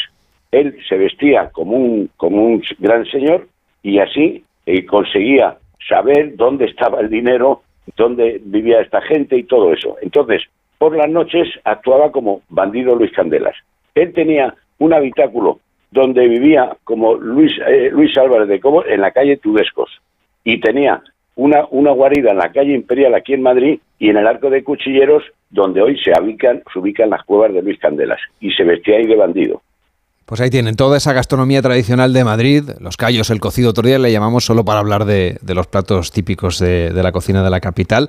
Hoy con esta inspiración del mundo de los bandoleros, Félix Colomo Domínguez, propietario del restaurante Las Cuevas de Luis Candelas en Madrid. Hasta la próxima, buenos días. Sí, bueno, buenos días. Y, seguiremos dando de comer a todo el que nos visite y trataremos de dar una comida madrileña auténtica. Pues bien Buenas tardes. Buenas tardes, hasta la próxima.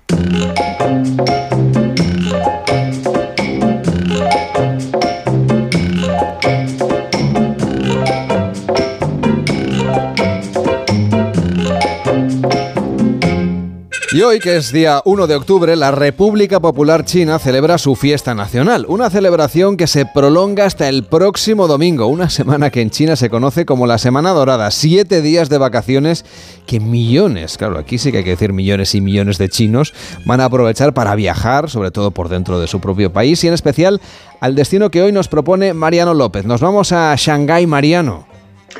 Pues sí, vámonos a Shanghái eh, no, donde no, no vamos a hablar de bandoleros, vamos a poder sacar, pero seguro que lo subo. Por cierto, un último detalle, Luis Candelas, hay una biografía de Luis Candelas que establece un paralelismo no con Robin Hood, sino con Dick Turpin. Mm. Algunos recordarán a ese también famoso bandido. Bueno, Shanghái, Shanghái es la capital comercial de China, una de sus ciudades más pobladas, 26 millones de habitantes y una de las más turísticas. Recibe más de 110 millones de turistas al año, es decir, recibe más turistas Shanghái que toda España en un año. En fin, son en su inmensa mayoría turistas locales, turistas que llegan de todos los rincones de China para disfrutar del impacto que causa esta urbe, que parece venida del futuro, con sus impresionantes rascacielos, sus calles comerciales, rivales en luces, en ofertas de las principales calles de compras del mundo. Y lo más curioso, Mariano, es que esos edificios hace 30 años no existían. Exacto, así es. El crecimiento de Shanghái en las últimas tres décadas ha sido espectacular. Pero la ciudad ya era importante, ya era un puerto importante hace siglos, porque tiene un emplazamiento geográfico magnífico, magnífico para la navegación, gracias a que está atravesada por un río, el río Huangpu, que desemboca a pocos kilómetros de, al norte de Shanghái en la confluencia del delta de otro gran río, el más largo de China, el Yangtze. Desemboca este río que atraviesa Shanghái en esa confluencia del Yangtze con el océano. De modo que los barcos podían y pueden llegar por mar, adentrarse en el río Huangpu y cargar o descargar sus mercancías en las aguas tranquilas del río. Por cierto que también no solamente pueden llegar por el mar, sino que pueden luego navegar por una parte de China hasta Pekín, gracias al gran canal Patrimonio de la Humanidad, que une el delta de Yangtze con la capital desde los tiempos de los emperadores Ming. Este emplazamiento de Shanghái privilegiado ayuda a entender por qué Shanghái hoy es el mayor puerto del mundo por el volumen de carga y por qué fue invadido a finales del siglo XIX por los británicos que levantaron en la orilla occidental del río Guampú un impresionante despliegue de lujosos edificios para alojar aduanas, muelles de carga, tarazanas, compañías de seguro y bancos. Edificios que en su mayoría siguen existiendo, son patrimonio de la humanidad también y definen el Bund, el malecón de Shanghái. Es lo primero que hay que ver en la ciudad. ¿Y qué es lo que podemos ver en ese Bund, en ese malecón de Shanghái? Pues el malecón es una zona peatonal, un paseo marítimo, bueno, en este caso fluvial, pegado al curso del río Huangpu durante dos kilómetros. En este paseo se pueden ver hasta 52 edificios neoclásicos construidos durante la primera mitad del siglo XX, lujosos edificios que en su día podían competir con los que en esos mismos años se elevaban en París o Nueva York. De hecho, a la zona se la llegó a conocer como el Wall Street de Oriente y en recuerdo de esa similitud se ha instalado una réplica del famoso toro de Wall Street en el malecón. Los dos edificios más representativos son la aduana, que completó su torre con un enorme reloj que llegó en barco desde Londres, y el Hotel de la Paz, llamado cuando se construyó el Hotel Catay. Merece la pena disfrutar andando de este largo paseo peatonal y no solo por los edificios que comentamos, sino también por las vistas que hay al otro lado del río donde están los rascacielos, a la zona oriental de Shanghái, el Pudong, donde está skyline, con algunos de los rascacielos más altos de Oriente. Y si merece la pena ver todo esto de día, pues más impresionante aún es verlo de noche, a ser posible embarcados en uno de los numerosos cruceros que parten del extremo sur del malecón y recorren el río de noche hacia arriba, hacia abajo y permiten disfrutar del enorme espectáculo que suponen las luces que acompañan todas las noches las fachadas de los rascacielos. Es uno de los principales atractivos de la ciudad. Me imagino que también debe ser un espectáculo contemplar Shanghái desde los miradores de los rascacielos, en Pudong, en la zona donde se concentran esos edificios que son, por cierto, los más altos de China. Sí, el Pudong, fíjate, era una zona de pantanos hace 30 años. En 1993, es decir, justo hace 30, pues el gobierno chino declaró el lugar zona económica especial. Y entonces fue cuando empezó su transformación. Hoy cuatro de los edificios más altos de China, de Oriente y del mundo se encuentran en esta área, donde también hay un parque Disney, el Disneyland Shanghai, y donde también está el mejor museo de la ciudad. El edificio más alto del Pudong es la Torre de Shanghai. Tiene 632 metros de altura, 128 pisos. Se puede acceder hasta el mirador, hasta una plataforma de observación que se ha dispuesto a 550 metros de altura, en el piso 18, entre el 18 y el 19. Ahí puedes llegar en ascensor, hay 106 ascensores en el edificio que llegan desde la planta baja al piso 118 en 30 segundos. Impresionante. Eh, te impresiona, bueno, saberlo y, sentirlo. Hay un reloj, un secundario digital dentro del ascensor que va contando el tiempo que dura el viaje para que te lo creas, para que veas que es verdad. Más fuerte, mucho más fuerte y solo para viajeros con muy, muy poco vértigo, es la experiencia que proponen en otro de los super rascacielos del Pudong, la Torre Jinmao. Ahí te, te ofrecen un paseo, si lo quieres, por la cornisa exterior del edificio, por una cornisa a 400 39 metros de altura, con arneses, correajes de seguridad, acompañados por empleados del edificio, pero tienes que tener un especial valor para salir fuera a 439 metros de altura. Bueno, pues habrá que ser un poco valiente y tener poco vértigo, pero seguro que hay otras experiencias, otras emociones que esperan a los viajeros de Shanghái Uh, a mí, pues como, como, yo tengo un poco de vértigo, te voy a pedir otras opciones, por si acaso. sí, no, me pasa lo mismo. Yo que te he subido a esa plataforma del piso 110. Que si, que si hay que subir, Mariano, yo subo. O sea, yo voy donde haga falta. Pero, pero la, de, la, de, salir fuera de la cornisa, esa que me perdonen, pero no, jamás.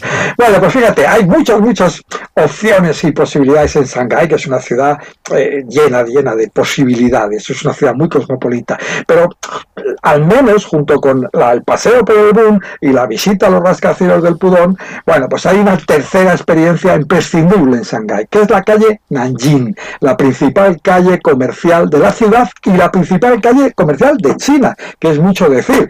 Es peatonal en el tramo que va desde el Hotel de la Paz al que nos hemos referido en el Bund, uno de los edificios antiguos, hasta la Plaza del Pueblo, una avenida de, la, de 5 kilómetros y medio peatonal que acoge, atención, más de 400 centros comerciales. Que si de día esa avenida es todo un espectáculo, por de noche no tiene rival. Hay más luces, más pantallas, más animación que en Times Square en Nueva York o en Nathan Road en Hong Kong, que son las dos calles probablemente las únicas que podían competir con este despliegue de luces y de pantallas luminosas. Aquí es donde los, los, locales de Shanghái celebran el Año Nuevo y por supuesto la fiesta de hoy, 1 de octubre. No es la única área comercial de Shanghái, hay mercados, hay otras calles, pero sí es la más espectacular, sobre todo, como decía, de noche. Imagina bajar, ¿cómo puede ser? Bajar por esta calle, en, ese recorrido, la acera tiene, la avenida tiene casi 30 metros de ancho, con ese despliegue de luces, 5 kilómetros, y encontrarte al final, al llegar al malecón, con los rascacielos del Pudón, cubiertos también por anuncios creados por millones de luces. Es realmente espectacular. La música que nos has traído hoy supongo que nos va a llevar de viaje a Shanghái. Pues sí, pues es un tema de jazz, fíjate, del jazz de Shanghái, porque en esta ciudad hay una tradición de jazz. En los años 20, bueno, pues eh, eh, se empezó a generar eh, un, jazz especial en Shanghái, luego se interrumpió a partir de los años 40 y ahora hay camino de su recuperación. Escuchamos a una estrella local, a una cantante de Shanghái, Yasmin Chen, y canta Dame un beso, Give Me a Kiss, un tema que es parte de la banda sonora de una película titulada Crazy Rich Asians, locos, ricos y asiáticos. Yasmin Chen, Jazz de Shanghai.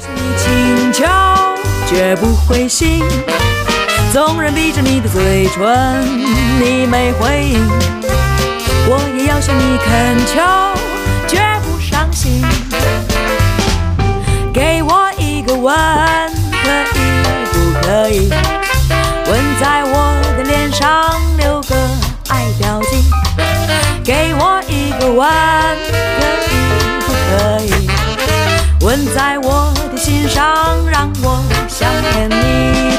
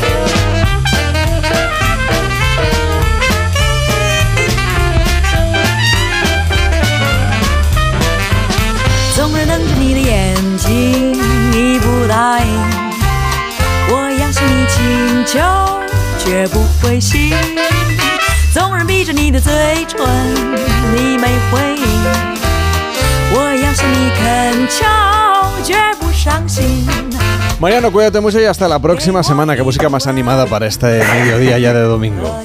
Eso es, feliz semana y feliz eh, ya mes de octubre que iniciamos hoy.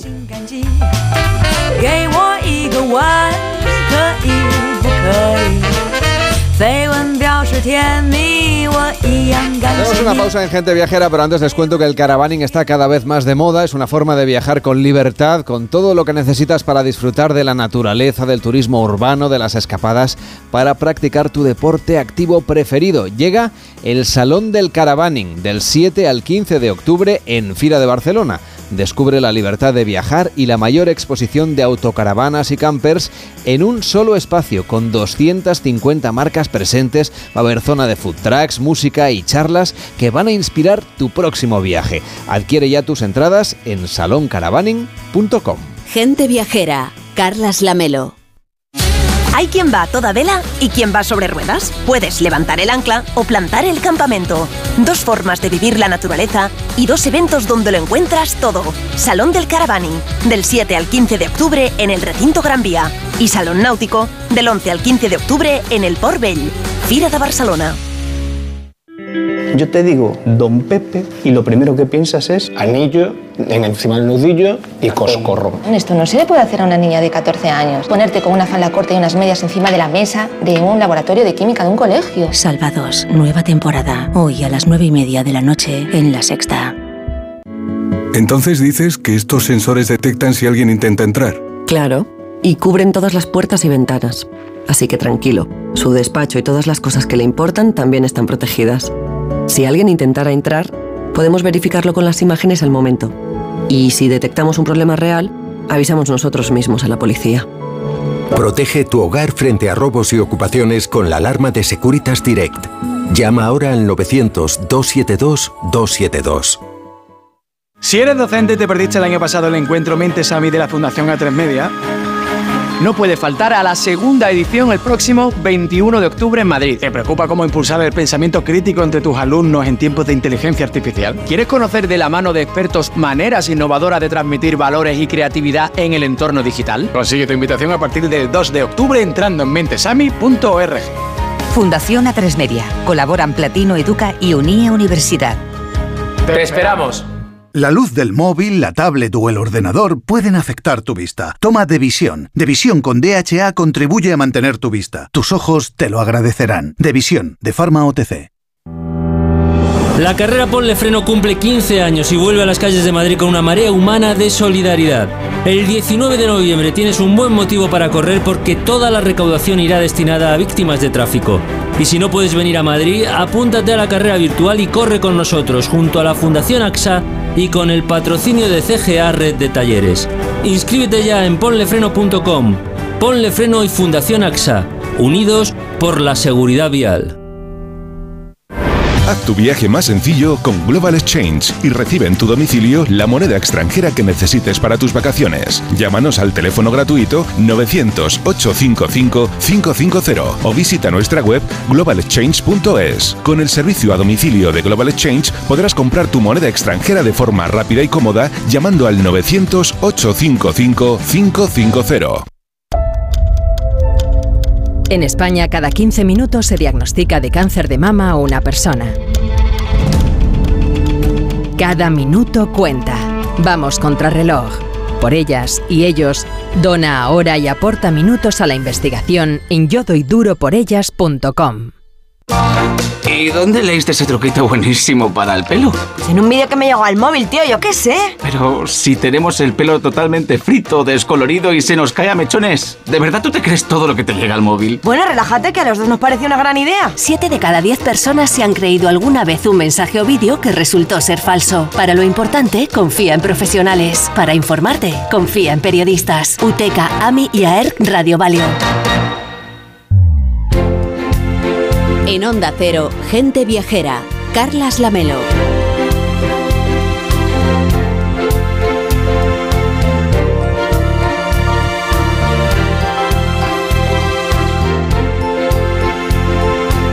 Y 38, 12, 38 en Canarias. Esta semana se ha celebrado el Día Mundial del Turismo y aunque ha sido una semana llena de eventos por toda España y el resto del mundo, en nuestro país queremos fijarnos en Baleares porque es al fin y al cabo donde empezó el fenómeno turístico que ha enriquecido a España. Allí han disfrutado un año más de la Noche del Turismo, como nos cuenta desde nuestra redacción en Mallorca, Martí Rodríguez. Buenos días. Buenos días. Baleares ha reivindicado con motivo del Día del Turismo que esta actividad sea sostenible, responsable y de calidad. Se ha hecho un llamamiento para contar con una visión positiva del turismo por parte de la sociedad, por lo que se invita a tratar al visitante como un amigo. Claro mensaje de apoyo al turismo que ha trasladado la presidenta balear Marga Proens. Ha arribat el moment de tornar tots a estar... Ha llegado el momento de que todos volvamos a sentirnos orgullosos de ser una tierra en la que el turismo es la principal industria. Se ha acabado tener que pedir perdón por tener un sector del que somos referentes en todo el mundo. En el. El Ejecutivo Autonómico ha entregado sus premios del turismo, que reconocen 13 ejemplos en materia de responsabilidad social corporativa, buenas prácticas y esfuerzo. Destacan los galardones a la plataforma mallorquina Hotelbeds, al Parque Ibiza Botánico Biotecnológico, a la chef menorquina Silvia Anglada o a la cadena Artiem Hotels.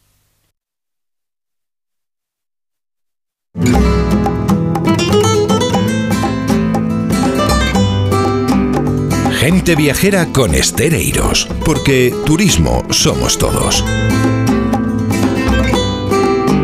Amigos de Gente Viajera, buenas tardes. En esta radio, en Onda Cero, siempre se busca el consenso para que todo aquello que el oyente desea lo atenga a su alcance.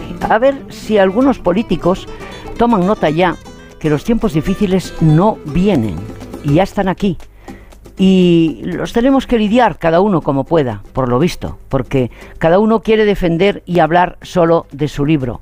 En la política actual, que se ha convertido en un negocio, cada uno trae su libro, hipotético, sí, bajo el brazo, pero para ellos es el válido. Y que caiga quien caiga, no nos quieren que tengamos la sensación de que el pueblo es soberano. Es soberano y se manifiesta libremente en las urnas porque así lo hemos querido. Hemos apostado por una democracia hace casi medio siglo ¿eh? y parece que estamos al cabo de la calle. Pero volvamos al sufrido turismo, que es lo que nos importa y desgraciadamente no es oro todo lo que reluce, aunque muchos más que les atañe no se quieran enterar o no les interesa enterarse, ¿no? De la importancia que tiene transversalmente el turismo para nuestro país y el resto del mundo. Este año las cifras, digamos que no fueron malas, pero ni mucho menos hemos recuperado el turismo de antes de la pandemia. Y como aún no tenemos los datos de septiembre, mm, me conformo hoy con informarles que como nos queda el otoño por delante y el otoño mm, es, me parece una estación maravillosa en cualquier lugar en cuanto a datos, con un 6,5% según Tour con respecto al, al 19, un 4,5% que en el 2019 pues CaixaBank da estos datos, pero deberíamos dejar de referirnos al 2019, que ya es historia. Tenemos que pensar en el presente, porque mm, desde esos datos estupendos todo empezó a irnos mal. ¿Tendrá que ver algo, preguntaba o soñaba yo una de estas noches, con la mala política que estamos observando en el último lustro y no precisamente bueno? Los ingleses traspasaron su récord de visitantes a España a los vecinos franceses. Me parece bien. Y ahora, si nos están cambiando por Turquía, pues la verdad es que tampoco eran muy fieles. Menos mal que Madrid ha recibido a muchos norteamericanos y los españoles, a pesar de que salimos en un buen número, un número guapo, ¿eh? al, al extranjero este verano, muchos otros disfrutaron de nuestro país unos días. Yo los he visto felices. La vuelta ya es otro cantar, aunque por lo que pudimos apreciar, Madrid y Galicia han tenido una, ocupación muy importante. Galicia, sin ir más lejos, entre el 80 y el 90%. Andalucía, Canarias, Baleares, también Cataluña, además las comunidades valencianas, sobre todo eh, Castellón. Esta semana se ha celebrado el Día 27 Mundial del Turismo. Como saben, fecha que se viene celebrando desde 1980, fecha que nos cogió a mí personalmente viviendo en París, la ciudad más visitada este año.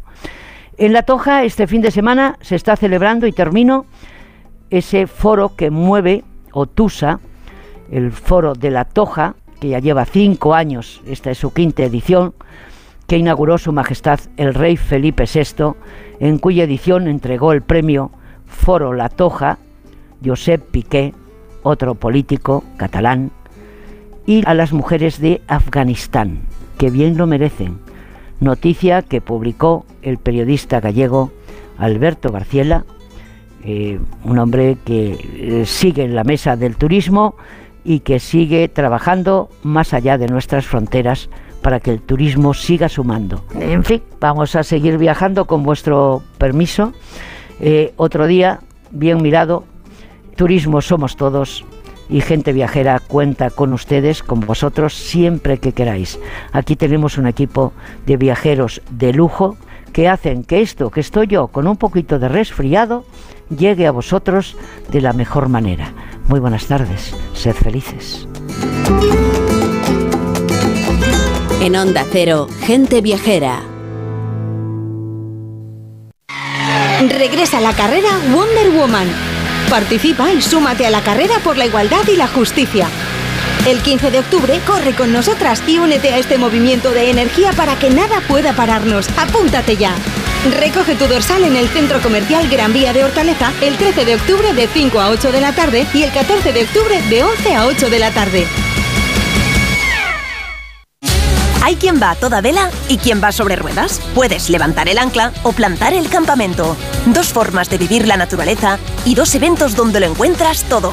Salón del Caravani, del 7 al 15 de octubre en el Recinto Gran Vía. Y Salón Náutico, del 11 al 15 de octubre en el Port Vell. Fira de Barcelona.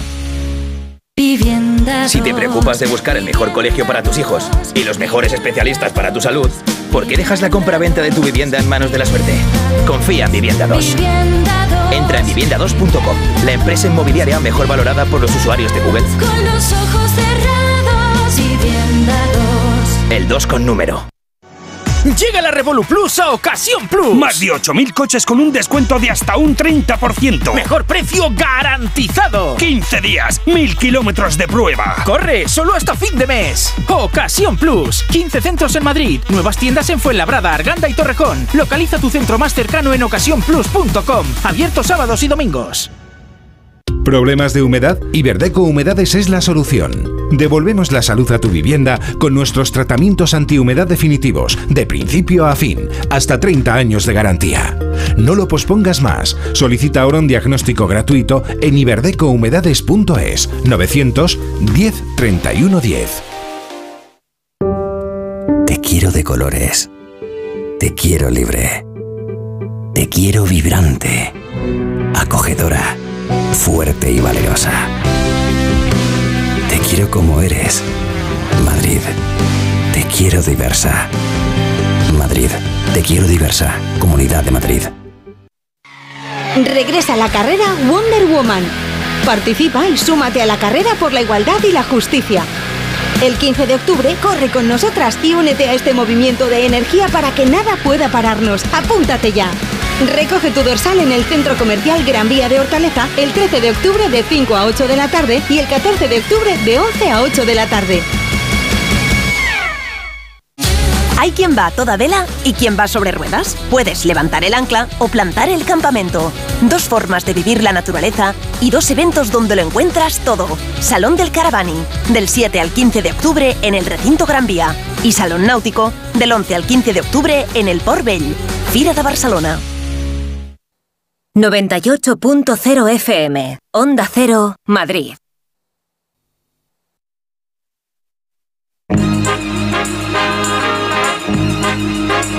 Gente Viajera, el programa de viajes de Onda Cero con Carlas Lamelo.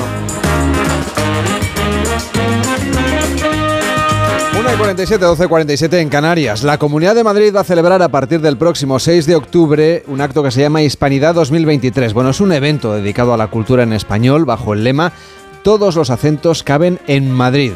Un evento multicultural que se va a prolongar hasta el 15 de octubre al ritmo de la música de Carlos Vives y con la República Dominicana como país invitado. Una celebración que incluirá 165 actividades que representarán, eh, se van a poder eh, disfrutar, se van a poder representar en 50 espacios diferentes de la Comunidad de Madrid. Mariano de Paco, de Paco Serrano, consejero de Cultura, Turismo y Deporte de la Comunidad. ¿Cómo está? Muy buenos días. ¿Qué tal? Muy buenos días. Pues muy bien, muy contento de, de poder hablar de esta hispanidad y de otras muchísimas cosas que, que realmente llenan nuestras vidas y nos hacen, nos hacen mejores. Bueno, ya va siendo un clásico lo de celebrar la hispanidad de, de esta manera en, en la comunidad. ¿Qué novedades tienen ustedes para la edición de este año?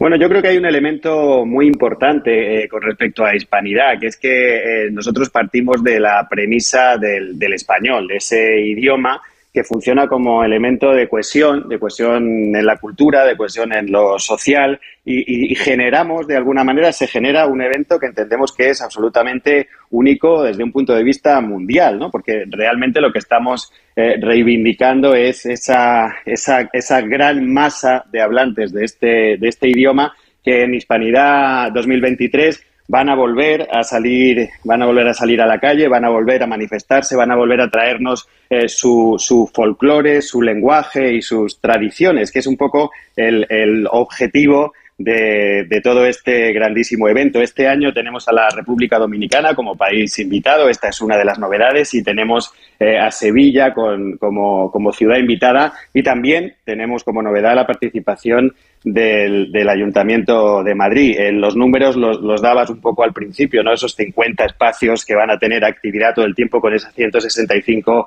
actividades. Y, y, bueno, la verdad es que la idea es que entre esas fechas, entre ese 6 y 15 de octubre, para celebrar eh, nuestra hispanidad, la, la, cultura y la manifestación artística no pare, no pare de fluir. Bueno, y una carrera, ¿no? La carrera de la hispanidad.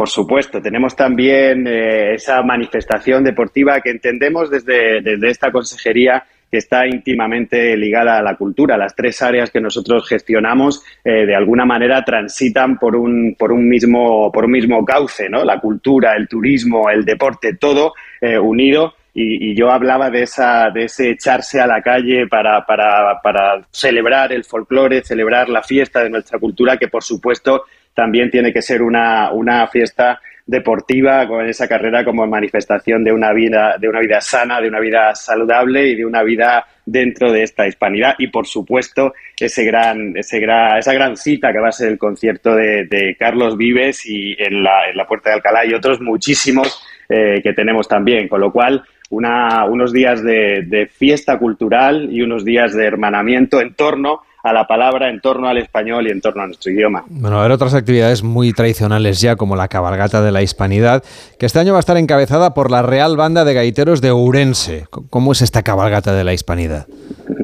Bueno, la, la cabalgata que además ha ido, ha ido creciendo eh, edición tras edición, eh, eh, ocupará toda, toda la calle, saldrá por la calle Bramo Burillo y un poco el, plantea la idea que nosotros tenemos con, este, con esta hispanidad. Es una hispanidad que empezó siendo atractiva de todos, de todos los, los países hispanos. Eh, queríamos que se manifestasen, queríamos que, que, ocupasen las, las calles de Madrid, eh, pero, pero también hispanidad somos nosotros, también hispanidad es la cultura española. De alguna manera, esta, esta cabalgata que, como tú bien decías, está eh, encabezada por esta Real Banda de Gaiteros y, junto a otros 400 componentes eh, con agrupaciones eh, bolivianas, eh, chilenas, colombianas, paraguayas, mexicanas, por supuesto la República Dominicana, que antes decíamos que era que era invitado de honor. Lo que pretendemos es que poco a poco, a lo largo de estas ediciones de, de, nuestro evento, el, Hispanidad lo, lo, sea todo. Hispanidad seamos nosotros y sean ellos porque ellos ya son nosotros. De alguna manera esta, esta, esta cabalgata representa eso y, una grandísima explosión cultural de folclore, de colorido, eh, de música, de arte escénico, eh, que yo creo que va a hacer sin duda alguna las delicias del público. Por cierto, que desde el punto de vista turístico, a Madrid le va muy bien. Durante el mes de agosto, los últimos datos que tenemos han superado el millón de visitantes. Pues sí, efectivamente. La verdad es que en este sentido la política del gobierno regional está dando unos frutos eh, muy satisfactorios. Como tú decías, ha sido más de un millón de habitantes en el mes de agosto, superando toda la serie histórica, pero además se ha producido un dato importante, que es que los, los visitantes internacionales eh, ya superan a los, a los nacionales. Los internacionales han, han superado los 500.000 y, y, más de 400.000 han sido los, los nacionales. En, en, el caso de los internacionales ha sido un 33% más que, que, la medición anterior, con lo cual este, este proceso eh, de atracción turística, de atracción de ese turista de alto valor, de ese, de ese turista eh, que está interesado por estas manifestaciones precisamente que hablábamos antes en Hispanidad, ¿no? Las manifestaciones patrimoniales, las culturales, las gastronómicas, por supuesto nuestra oferta de naturaleza, pues se está materializando y se está materializando con mucha fuerza. En 2022 han sido más de 12 millones de, turistas los que nos han visitado con un gasto de, más de 12.500 millones. O sea que el, camino está trazado y bueno, hay que seguir trabajando en ello. De hecho, tienen un nuevo plan que se ha presentado justamente esta semana, lo ha presentado la presidenta de la Comunidad de Madrid, Isabel Díaz Ayuso, esa estrategia de la comunidad en materia turística entre los años 23 y 26, que es lo que va a cambiar en la manera de promocionar la comunidad eh, desde el punto de vista turístico alrededor del mundo. Sí, efectivamente, lo presentaba, como dices, eh, la, presidenta de, la Comunidad de Madrid. Eh, este plan supone una inversión de 250 millones en estos cuatro años y es una, una estrategia con la que queremos precisamente que Madrid tenga esas mejores condiciones para ser, para ser eh, anfitriones de, primera línea, ¿no? Y, las tenemos, sin duda, porque tenemos estos centros de innovación en la Sierra Oeste, en Guadarrama, en Las Vegas y Alcardia. Tenemos eh, Madrid como ciudad de, los rodajes. Tenemos eh, Madrid con, con, estas ciudades patrimonio, Aranjuez, Alcalá de Henares San Lorenzo del Escorial que son que hacen también las delicias, como yo decía antes, de estos de estos turistas. Esta estrategia, además, se ha creado en, relación con más de 400 agentes público-privados y, de, ese, de ese diálogo constante, de ese, de ese trabajo duro, pues realmente devienen luego estos, estos buenísimos eh, resultados. Además de otros, de otros elementos que nos parecen eh, muy interesantes y que también eh, perfilan y modelan esta, esta estrategia, como por ejemplo el embellecimiento de los cascos antiguos, separando por comarcas nuestra región e incidiendo en aquellos que, necesitan de alguna manera una mejora o tantas y tantas cosas. Nos comentaba antes que están esforzándose en atraer nuevos viajeros, que de hecho en agosto ya habían superado los viajeros extranjeros a los viajeros nacionales. Creo que el mercado asiático es el, su siguiente objetivo, ¿no? porque el americano está bastante consolidado.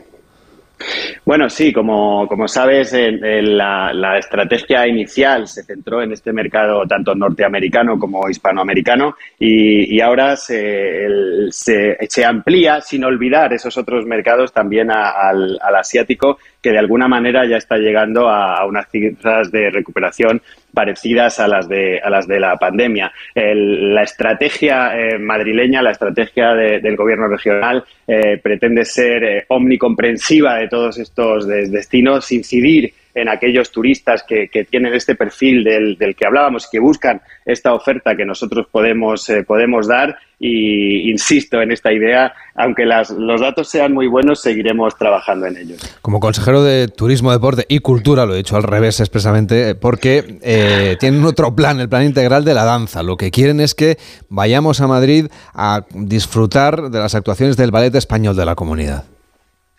Sí, una de, nuestras líneas de trabajo es el, impulso del, talento junto con, el perfeccionamiento de la industria cultural. Y esto lo hacemos a través de este plan integral de la danza, incidiendo en, ese triángulo fundamental para, los productos de artes escénicas que, transita la producción, la distribución y la, exhibición de los espectáculos.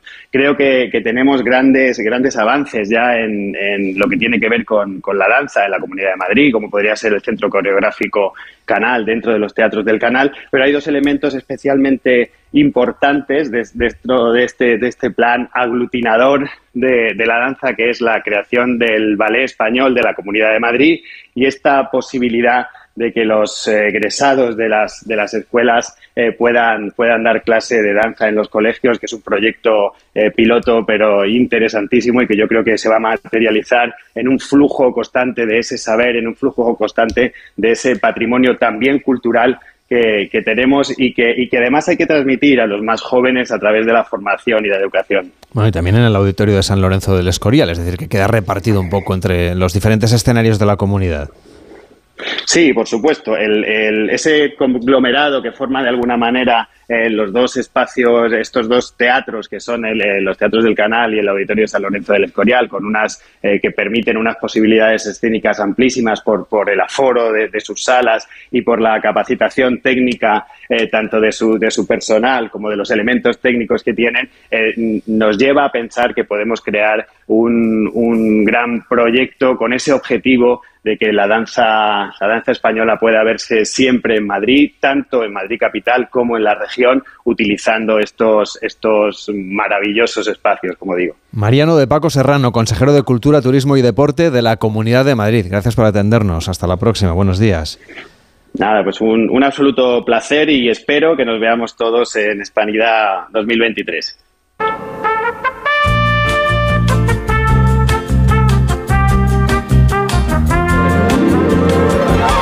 Próximo fin de semana Gente Viajera va a estar celebrando como el resto de programas de esta cadena nuestra fiesta de la vendimia. Les saludaremos el sábado desde Bodegas Campos Reales. Estaremos en el Provencio, en Cuenca, con la Deo La Mancha para celebrar el vino y que acaba ya este periodo de vendimia y que empieza el momento en el que, bueno, conviene esperar en la, pensar en la alquimia, ¿no? Que es un poco la ciencia de la enología que convierte lo que son las uvas luego en el vino. Llega Noticias Fin de Semana con Juan Diego Guerrero. Que pasen una feliz tarde de domingo y hasta el próximo fin de semana.